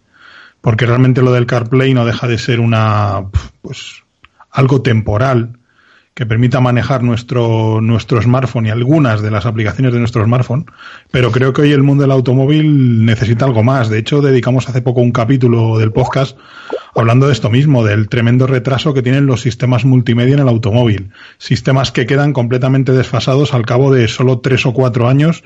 Y bueno, yo no sé vosotros, pero yo no cambio de coche cada tres o cuatro años. No, ya, ya. Y si, incluso si no antes, porque es un artículo bastante caro. Eh, seguramente haya personas que tengan un coche de renting, que tengan coche de empresa o que se pueden permitir cambiar de coche cuando se queda desfasado su sistema multimedia. Pero el, el, común de los mortales normalmente no solemos, no solemos hacer esto y bueno, pues un coche nos dura pues al menos entre 8 y 10 años normalmente lo que le, le intentamos sacar a un vehículo y seguramente el sistema multimedia a los 4 o 5 años ha quedado desfasado y más que desfasado. Con esto Tesla ha demostrado que se pueden actualizar los sistemas multimedia de los vehículos y, e incorporar no solo en el sistema multimedia, sino nuevas funcionalidades al coche, ha demostrado que al fin y al cabo puedes convertir un coche en una tablet, pero yo creo que Apple quizá quiere ir un paso más allá, con temas de actualizaciones de hardware, tener un módulo integrado en el vehículo que pueda ser fácilmente reemplazable por uno más potente, no sé, yo pienso que por ahí pueden ir los tiros más allá de, la, del, del, fabricar un coche. De hecho, durante una temporada se llegó a comentar que Apple había firmado un acuerdo con Magna Steyr, que es, una, es un fabricante muy desconocido, pero que fabrica, fabrica vehículos por encargo para grandes fabricantes. Es decir, eh, por ejemplo, vehículos descapotables, vehículos cabrio que un fabricante no quiere, no quiere industrializar porque no tiene la infraestructura necesaria ni quiere montarla, pues se lo encarga a Magna Steyr. O, por ejemplo, pequeñas tiradas de vehículos también se pueden encargar con distintas motorizaciones que en tu cadena de montaje no encajan o con distintos equipamientos. Se llegó a comentar durante una temporada que había firmado un acuerdo con Magna Steyr para, para fabricar el coche. Puede ser que el acuerdo con Magna Steyr simplemente sea o consista en integrar sistemas multimedia en otros vehículos. Yo creo que los tiros de Apple van por ahí, quizá un paso más allá del puro sistema multimedia y ya pues un sistema de instrumentación que contemple la gestión completa del vehículo. Ahí tenemos el tema este de abrir el coche con el Apple Watch y con el iPhone, que no me acuerdo cómo se llama ahora mismo. No sé, si Apple Key Car o algo así, ¿me suena? No, no, no recuerdo sí. cómo se llama. Sí, sí. Uh -huh. Entonces ahí empiezan a encajar las cosas, ¿eh? Este sistema para abrir el coche con el móvil o con el reloj, ahí pueden empezar a encajar todo. O sea, eh, yo creo que por ahí va Lars quería comentar algo. Sí, porque yo quiero dar una, una, vista un poco distinta porque la verdad es que por una vez no estoy de acuerdo con nada que se está diciendo aquí. Yo creo firmemente en que Apple estaba desarrollando un coche, un objeto físico para vender al consumidor eh, por, y lo, y, lo, veo desde el punto de vista de, eh, pues cuando empezaron esto hace, pues que serán cuatro, cinco, seis años quizás, ¿no? Se empezó sí, a hablar del Project Titan, se sí. veía movimiento de ingenieros y se veía movimiento de ingenieros de, eh, de ingeniería de motores, de, de, diseño de interiores de coches y de, de, muchas cosas mucho más complejos que me imagino que no sería lo que lo que se necesita si solamente estamos haciendo, por ejemplo, un sistema multimedia o una cosa menos integrado. Segundo, vamos a verlo desde el punto de vista económico. ¿Dónde, iba Apple hace cuatro o cinco años con sus productos? ¿no? Estábamos llegando a, eh, a, ver dentro de un de un horizonte cercano que llegamos al peak iPhone, ¿no? De que ya no se venden más iPhones, ¿dónde vamos a, encontrar nuestro siguiente mercado que pueda ser tan grande y tan valoroso que el valor de nuestra empresa puede subir aún más? Porque el valor de la empresa de Apple es, es, es estratosférico, como sabemos, y cómo, ¿dónde vas a partir de ahí? ¿Vas a las gafas 3D? ¿Vas a las, eh, vas a las televisores como se veía antes, no? Pues, ¿qué sector existe donde la gente gasta tanto o más dinero que lo que gastamos actualmente en nuestros aparatos electrónicos móviles y, y la información, pues el sector del automóvil. Era es básicamente el único sitio donde una empresa de ese tamaño podía imaginarse ir, excepto que Apple encontró otro camino que es ingreso a través de todo tipo de servicios de suscripción y eso que es ahora donde han encontrado pues su gran parte de crecimiento, ¿no? Yo creo que lo que estaban haciendo en, en aquel momento era decir, pues mira, miramos una empresa como Tesla que ha venido con muy poco financiación comparado con lo que Apple tiene en, en el banco, ¿no? Y decimos, pues mira, eh, dejamos al lado el, el, vehículo como un coche de, combustión y todas esas complicaciones y todo lo, lo, lento que se mueve la industria del automóvil. Miramos lo que ha hecho Tesla y mirar algo electrificado, algo autónomo y a ver cómo lo podemos hacer eso. Porque si tú lo piensas, pues un, un Tesla, mi, mi, Tesla es un tablet con ruedas, totalmente. Eh, es tan actualizable como cualquier ordenador, cualquier es, dispositivo que es tengo. Lo que, es lo que le llama Carlos Castillo a, a los Tesla, un tablet con ruedas. Y, y, no se equivoca, ¿no? Ah, no y eso es una de las grandes ventajas. Joder. ¿Eh? No, no, perfectamente. No, ¿qué, ¿qué, malo hay en eso? Un tablet es una cosa maravillosa y, y con ruedas mejor, ¿no? Vamos, no sé. Es, es, es, así, claramente. Es actualizable, eh, eh, está diseñado al mínimo para que lo que manda es el tablet y no tiene botones ni nada. Pero bueno, volviendo al tema yo creo que Apple en aquel momento estaban buscando dónde está nuestro siguiente eh, escalón para crecer como empresa y lo único lógico, el único mercado lógico para mí sería el mercado de la automoción.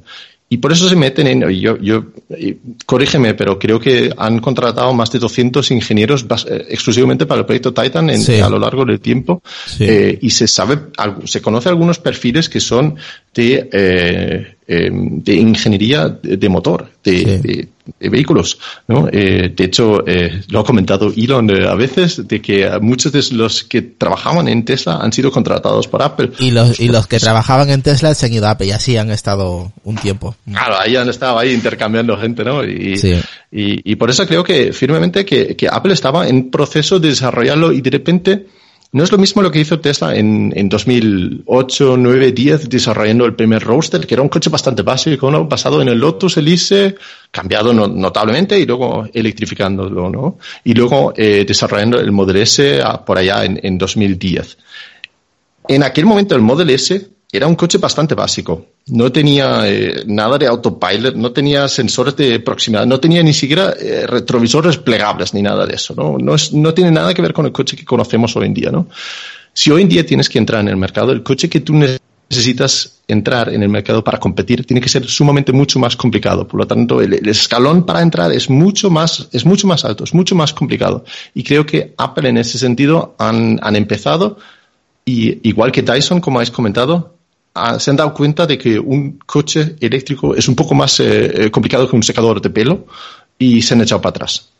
Y eso es lo que creo yo. Creo que eso de que iban a hacer un sistema eh, multimedia, creo que el mercado simplemente no es suficientemente grande ahí como para justificar que una empresa de, de, de tal tamaño como Apple se meta en ese campo, ¿no? Pues ya tienen, ya tienen su, eh, su sistema de integración, su, eh, su, su CarPlay y, y, todo eso, pero no, no, no lo veo. Solamente veo eso que tenga lógica si en algún momento iban a sacar o un coche o transporte como servicio a través de un coche que pueden vender. Eso, eso es como yo he visto el, el proyecto Titan, por lo menos. Matías, ¿tú crees que Apple podría comprar Tesla un día?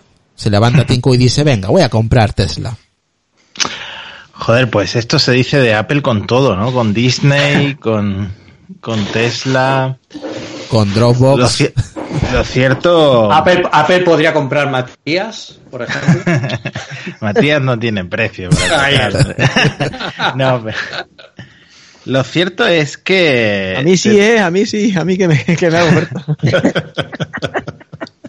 lo, lo, cierto es que tendría. A ver, ya, yo creo que no, no va a pasar, pero tendría sentido porque, eh, como decía Lars, hay una parte de la, de la filosofía de los Tesla que coincide mucho con cómo Apple diseña sus productos, ¿no? Eh, uh -huh. Porque mmm, conducir un Tesla, que yo no tengo un Tesla, tengo un podcast de Tesla, pero no tengo un Tesla, pero eh, he conducido alguno, eh, es una experiencia muy sencilla y es una experiencia eh, revolucionaria. Eh, ningún fabricante de coches hasta ahora estaba haciendo un coche con eh, la experiencia tan, tan sencilla y tan intuitiva y con esa pantalla tan grande, ¿no? Es que de hecho cuando Tesla eh, desarrolló la pantalla del, del Model S, de 17 pulgadas no existía una pantalla táctil tan grande porque no existía el iPad. Y es una buena pantalla, es una pantalla multitáctil que ha mejorado con el Model 3 claramente. Entonces, eh, creo que la, la filosofía al final, el, la forma en la que diseña Tesla sus productos, pensando en esa, muy a lo Apple. Esa, en esa facilidad, es muy Apple. En ese uh -huh. sentido, tiene sentido que eh, si Apple saca un coche sea como, sea como un Tesla. Pero luego volvemos a lo que te decía antes. Elon Musk en Apple no sé si encaja, porque es que le gusta tanto. Además, es que, en, en definitiva, él sabe de ingeniería, el estudio es ingeniero, bueno, sabe de todo un poco, ¿no? Eh, entonces le gusta. Es hasta, estar... hasta DJ es, hasta DJ. Exactamente. eh, él hasta hace sus propias canciones de música electrónica, ¿no? Eh, pero la cuestión es que le gusta estar con los ingenieros. No es solo que le guste, sino que es la pesadilla de los ingenieros, porque es, trabajar con él es muy complicado en el sentido de que te exige lo que él hace, que es trabajar 120 horas a la semana. ¿no? Entonces, eh, nadie puede seguir ese ritmo y al final no sé si lo veo como un ejecutivo de Apple por las razones que comentaba antes, pero sí que veo a los coches de, de Tesla como un producto que podrían ser una extensión de Apple. En ese sentido sí lo veo. Mm, curioso, curioso. Lars, tú, tu opinión como un fanboy de, de Tesla. Sí, eh, sí, autodeclarado el fanboy, ¿no? Sí. El, eh, bueno, aquí estoy con la camiseta de Tesla, así sí, que sí, sí, ya, ya vemos. ocultarlo, ¿no? Sí. Claramente. Eh, a ver, si Apple quería comprar a Tesla, ya se les ha eh, pasado el tren, ¿eh? Ya se acabó. El valor de Tesla eh, hoy en día es tan alto ya que ni, ni Apple eh, podría eh, comprarlo, eh, por lo menos no una parte suficientemente grande como para tener control total de la empresa. ¿no? El, el valor en bolsa de, de, Tesla ya está superado solamente por, bueno, depende de qué día, porque fluctúa mucho, ¿no? pero solamente superado por eh, Volkswagen y, y, Toyota y sí. por lo demás, todos los demás van, van atrás. Eh, quizás tendría sentido hace, hace cinco o siete años, pero eh, hoy en día no, no, no lo veo y exactamente como has dicho antes, eh, ya, yo no me imagino Tim Cook siendo jefe de Elon, ¿no? A ver cómo, cómo iría eso. Aquí dice Jean Carlos eh, en Telegram. Hoy en día dudo mucho de que Elon lo venda y menos Apple. No solo es, eh, es Tesla, también es parte de baterías y techos solares, adquisición y fusión del SolarCity y prima de Tesla. Totalmente. Uh -huh. Así es, como que hay mucho ahí de por medio. Yo creo que, eh, hablando seriamente, económicamente es inviable hacer una compra ahora mismo, a comprar a Tesla. Cuesta demasiado ahora mismo, pero mucho, mucho. Sí, mucho. eso es, eso es, eso es. Bueno, ya vamos acabando, chicos. Se han pasado casi dos horas, ¿podéis creer? Yo no me he enterado de nada. eh, yo quería comentar algo, que es una locura, pero con mi, con mi locura. Eh, ¿Qué pasaría si ahora a iOS le da por sacar un dispositivo con su propio software? se estarían comentando lo mismo de eh, Apple va a sacar un coche, pero sería esta vez a lo contrario, de Tesla va a sacar un móvil. ¿Sabes cuál es el problema? De que yo de, de, Elon me creo cualquier cosa. O sea, cualquier burrado puede sacar. O sea... Mira, tanto los Tesla como en SpaceX utilizan principalmente el sistema operativo Linux. Lo dejo ahí como apunte. gracias, gracias. gracias por el apunte. gracias ¿eh? por, gracias por ese apunte de Linux. Gracias. Va, movido con Linux y, en, el, en SpaceX han desarrollado su propio software en su mayor parte también basado en Linux. Ahí dejo el apunte. Sería el año de Linux, ¿no? Por fin. en el escritorio no sé, pero en el coche sí. En el coche sí. El año de Linux en el salpicadero. Ya te digo. Oye, ya hablando, pero, es curioso lo que comentaste eh, de, si eh, Tesla iba a sacar un dispositivo. A ver, no creo que sea eh, así ahora, pero se ha hablado mucho de que hay un App Store para el propio coche, ¿no? Eh, es algo que en las primeras versiones del, del Model S estaba presente. Nunca llegaron a desarrollar ninguna app eh, eh, de terceros ahí dentro, pero desde luego al principio estaba ahí. Y ahora mismo, pues tenemos en todo el mundo alrededor de un millón de Teslas sacando ya, a ver cuántos sacan, medio millón este año, quizás más, incluso a ver cómo, a ver cómo va empieza a tener una base de usuarios lo suficientemente alto como para que em, puede tener sentido tener su propio App Store, de mm. desarrollar aplicaciones de terceros simplemente para venderlos a los propietarios como nosotros para tenerlos dentro de los coches. Desde luego sería una, una cosa interesante. Y si desde ahí podría sacar un, un Tesla sin, sin el coche, pues no, ¿quién lo descarta, no? Eh, sí. ¿Cuántos lo comprarían, no? O sea. Claro, claro. De todas maneras, Tesla no fabrica coches, fabrica dispositivos con ruedas. Eso es. Es cierto. Ahí está. Ahí está. Entonces, hemos dicho, Carlos. Ya entonces, al final quitas las ruedas y ya está. Claro, bien. eh, para ir acabando un poquito ya, que ya, ya nos acercamos a las dos horas, se me ha pasado súper rápido, la verdad que la charla está muy entretenida, hay muchos puntos de vista y eso mola. Eh, hablando de Daylon, yo creo que el haterismo que existe con él es brutal, ¿eh? Es tanto como Steve cuando estaba vivo, como ahora Elon cuando, pues eso, cada vez que la lía parda en, en, Twitter, ¿no? Hay, hay mucho, mucho hater en contra de, de Elon y se nota mucho por las redes, Lars. Sí, bueno, eh, está claro, está claro. Primero, eh, eh, pues que él lo genera también porque nadie, nadie creía que nadie creía que Elon iba a ser aterrizar de ese, vamos, es que era ciencia ficción lo que veíamos en ese momento. Nadie lo creía y el coche ahí volando por ahí, flotando en el espacio, todas esas cosas que mm, nadie creía que Elon lo iba a hacer y lo hizo. Así es, así, bueno, sí, y eso y otros muchos ejemplos eh, tenemos de eso, ¿no? De donde saca las cosas adelante, pero sí, siempre, yo creo que sobre todo con los coches eléctricos eh, genera mucho drama y mucho mucho odio, ¿no? Los coches eléctricos son un poco como los vegetarianos, ¿no? Eh, Qué bueno comparar. La, la, mayoría de la gente sabemos que sería mejor, el mundo sería mejor si todos somos vegetarianos, ¿no? Lo sabemos perfectamente. Por lo tanto, a mí me gustan las hamburguesas, así que el vegetariano, el vegetariano que está ahí al lado, aunque no me dice nada, me hace sentirme mal. Ve mis propios fallos, ¿no? Y, los coches eléctricos tienen un poco lo mismo, ¿no? Que se sabe un poco, si lo pensamos, que sí, que es mejor para el medio ambiente y todo eso, pero son más caros y quizás no, no es tan cómodo como el coche que tengo actualmente. Por lo tanto, exponen a veces eh, nos hacen sentir mal eh, los, coches eléctricos, ¿no? A los, los, que no los tienen o no los pueden comprar o no los pueden usar. Siempre hay un pero. Eso ya genera un poco de, odio, ¿no? eh, Matías. Bueno, es que a seguir a Elon en Twitter es una montaña rusa, ¿no? Él mismo dice que es bipolar. Creo que no está diagnosticado, pero él mismo dice que es bipolar. Eh, en realidad, todo depende mucho de si le va bien o le va mal, porque cuando la acción se cuadruplicó hace unos meses, estaba, todo estaba perfecto. eh, pero luego cuando cerraron Tesla y cerraron SpaceX por el coronavirus, eh, volvió a liarla. Por ejemplo, eh, hablábamos antes del caso de Tailandia, ¿no? De en, en 2018 yo creo que fue uno de los peores años porque, bueno, Tesla estaba teniendo muchísimos problemas de distribución, antes los había tenido de producción y ¿qué pasa? Elon muchas horas sin dormir, muchas horas en la fábrica, eh, de repente le llama pedófilo a un hombre random que aparece por ahí y se mete un tremendo lío, lo mismo que comentaba antes de privatizar Tesla, otro, otro lío. Y ahora qué pasa con el coronavirus?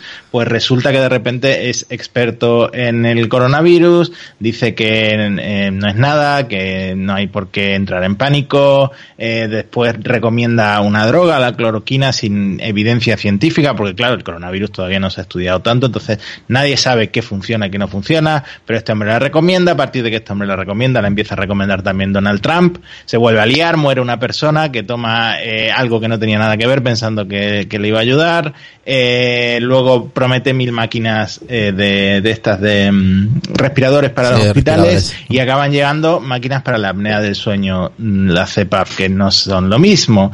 Eh, entonces, ¿qué pasa? Es todo esto. ¡Qué desmadre! Todo, esto que ocurre con Elon cuando eh, las cosas le van mal. Joder. Eh, forma parte del historial con el que se han encontrado tantos haters, ¿no? luego tiene muchos fans, por supuesto. Y. Mm, creo que está en un momento en el que lo está salvando China, porque China ya ha reabierto, el Model 3 va como un tiro en China, en la fábrica de Shanghái.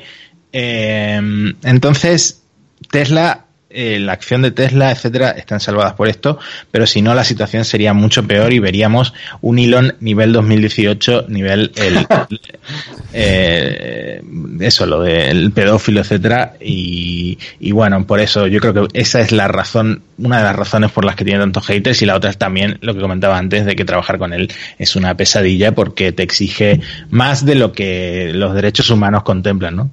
Y, y al final, ¿no, ¿no crees que el hecho de tener tantos haters y tanto polémica también es algo bueno en el sentido de que le conocemos, le seguimos, también en parte por eso, ¿no? Eh, eh, hace que sea un personaje más, más interesante. Mm. Eh, pues no sé cuántos otros directores generales te, empresas de automoción conoces o sigues en Twitter, o incluso aunque no seas fan, ¿no?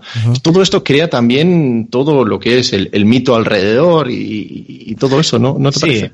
Ah, sí, está claro, porque es un personaje muy polarizador, pero también lo es porque está trabajando en cosas muy grandes. Mm. O sea, no está trabajando en, en, un software, no está trabajando en una red social, está trabajando en llegar a Marte, está trabajando en el coche eléctrico más vendido del mundo, eh, que está revolucionando al mismo tiempo la industria. Todo en el Salón de Ginebra de este año que se iba a celebrar, al final no se celebró, eh, todos los fabricantes lo que han presentado son eh, Tesla Killers, ¿no? Y o así le llaman. Y, y entonces no llegas a ese nivel de cambiar el mundo sin, sin generar los haters que, que, ha generado Elon.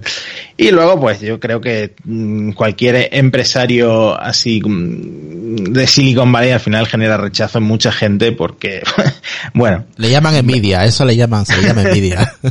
No, pero no, no, se trata solo de eso. Está, aparte de estar en un mercado, en un, que invita también a, a ello, influye la personalidad. A ver, os pongo un ejemplo muy banal. Eh, una cosa que influye en mucho el hinterismo, el fútbol, el Madrid y el Barça. ¿Quién son las dos personas en cada equipo más odiadas? Pues seguramente en el Barça Piqué, ¿por qué? Porque es el que habla, es el que contesta, es el que... y en el otro lado Sergio Ramos, ¿por qué? Por lo mismo. Sí, se mete más en jardines. Contesta, mm. etcétera. Esa es personalidad. La personalidad incita al haterismo cuando tienes una personalidad fuerte, eh, incita a fans y a haters por igual es, un tío más plano. Pasa más, pasa más desapercibido. Exactamente. Eh, Steve Jobs no, pero ahora sí, Tim Cook no levanta tanta pasiones ni para un sentido ni para otro, excepto en Carlos. Pero en el resto de gente, pues no levanta pasiones, pasa mucho más desapercibido. Excepto en Carlos. Steve Jobs, no. Steve Jobs, por ejemplo, o lo, era de un lado o de otro. Pues pasa algo eso. Es, es personalidad, aparte del sector también. Ay, Dios mío. Carlos Castillo, venga, últimos apuntes. Bueno, pues eh, yo qué sé, si es que la superioridad moral del usuario Tesla es, Superioridad es moral. una cosa, es una cosa guay, ¿no? Es decir, lo mío es lo bueno, lo de los demás no. es una mierda, sí. Yo soy mejor, mejor que el resto. Es como muy, es como de los muy fan de Apple, ¿no? Sí, sí, igual, o de, o de, o, o de otras cosas, ¿no? Es decir, la superioridad de, pues eso, ¿no? Pues, pues ya está. Pues yo, pues eso. Pero que, eh, ¿qué queréis que os diga? Eh, cada cosa tiene su sitio, cada persona tiene su parte de razón y su parte de razón, su parte de genio, su parte de diablo. Y con, con estos, con, con estas dos personalidades que hemos intentado eh, juntar, ¿no? Que es a Steve Jobs ¿no? Con, con Elon Musk, bueno, pues hemos visto que en el fondo son tan iguales como distintos, ¿no? Y que, bueno, pues que en el fondo las, empresas que han creado tienen mucha parte de, en el fondo del, del ADN de su creador, ¿no? Y eso también lo, lo, lo desarrollan en sus, en sus productos, ¿no? Y en sus locuras, ¿no? Yo no me imagino a una Apple ahora mismo alocada haciendo proyectos eh, endiablados y tampoco me imagino a una a una empresa pues de las de Elon Musk haciendo cosas serias, sensatas, responsables, terminando coches sin que tuvieran agujeros y se colara el agua por las gomas o que las puertas cerraran bien, cosas de esas, ¿no? Entonces, Vaya, eh, vaya sascas en un momento, tío. en toda la boca. En toda la boca, tío. Entonces, Ya, ya quisiera yo tener uno de esos coches que les entra agua por las puertas, ¿sabes? Y que se rompen Mi- los picaportes. y- Mi, mi, mi, pro- mi próximo coche va a ser un Tesla, ya. ya Sí, claro. digo. Oye, Carlos, tú has dicho una cosa de Apple. Acuérdate del último proyecto loco fallido. ¿cuál? Ahí Power. ¿Cuál de todos? El iPower. Power ha existido. Tenemos aquí una persona que lo ha visto. Yo lo he visto, lo he tocado con estas manitas. Igual no, igual no está tan muerto como te piensas. No, El Estaban- iPower va a llegar. El iPower va a llegar. Ah, bueno. Antes o después del coche. Antes, antes. Antes, antes. El coche, Antes. antes de que los Tesla cierren las puertas. te- Mira, van a venir, va a venir, va a venir el, el coche y dentro va a venir una cajita con el AirPower y va a decir el Tim Cook, aquí lo tenéis, cabrones. Las dos cosas que queréis. El coche y Bueno, el si hay fabricantes de coches que te cobran 300 euros por una alfombrilla de carga inalámbrica como opción, pues mira, Es tremendo, es tremendo. Yo el tema de los coches, de verdad. Y mientras En, Vol- en Volkswagen a mí me cobraban por una pantallita táctil de una calidad horrenda, casi mil euros. Yo digo, pero bueno, estamos Bueno. locos. O sea, Y el tema de navegadores, ¿qué? En los que te Vale. pegan. lamentable, lamentable. Sí, sí, sí. todo, todo lo que no sea CarPlay, a mí me gusta CarPlay eh, por el tema navegador, ya lo conocemos. eh, podemos utilizar Waze, podemos utilizar, utilizar Google Maps. eh, y el tema del navegador del Tesla, yo también, claro, es que eso es otra cosa. No tiene nada que ver con lo que estamos acostumbrados a ver en, en los coches habituales. Ahí, ahí David nos puede orientar cómo en BMW cómo funciona esto, ¿no? Venga, David. Venga, Ya David. sabes que yo tengo CarPlay en el i3. Le he puesto una interfaz y tengo CarPlay, así que Pero si todo quieres se de- puede hacer. Si lo quieres de fábrica, ¿cuánto cuesta? Eh, el navegador, la pantalla Pro, vamos a decirlo así, costaba 2.800 euros de extra. y para luego encima tener que poner una interfaz china para poner el CarPlay. Ah, muy bien. Eso, eso, son, eso son muchas ruedas del Mac Pro, ¿eh? ya os lo digo. por lo menos te da para no. cuatro juegos de ruedas. No tan. Es un MacBook Pro. Bueno, chicos, ya hemos acabado. Muchísimas gracias a Matías, a Lars. La verdad que me los, vamos, nos hemos pasado de puta madre aquí con, con, con vosotros y los compañeros. Eh, ha sido una charla muy entretenida. Así que, pues nada, vamos a empezar con Matías. Matías, última aportación. ¿Qué tal te lo has pasado? Tus redes sociales, podcast, lo que quieras. Bueno, pues nada, primero muchas gracias. Yo encantado, la verdad, me lo he pasado bien. Eh, dos horas se pasan más rápido de lo que pensaba, ¿eh? porque me daba susto eso de las dos horas, pero bien. Nada, ya sabéis eh, que me podéis escuchar si queréis en, en Elon, en Cupertino y en Churros y Chocolate. y, y espero volver algún día, no sé, a hablar de después de que SpaceX lance otra cosa al espacio que no sea un coche, a, a saber qué hacen ahora, ¿no? Sí, en mayo, en mayo, ¿no? En mayo van a lanzar cosas. Bueno, en mayo, claro, estaremos todos pendientes de ese lanzamiento de dos Sí. astronautas en la Estación Espacial Internacional, a ver qué tal.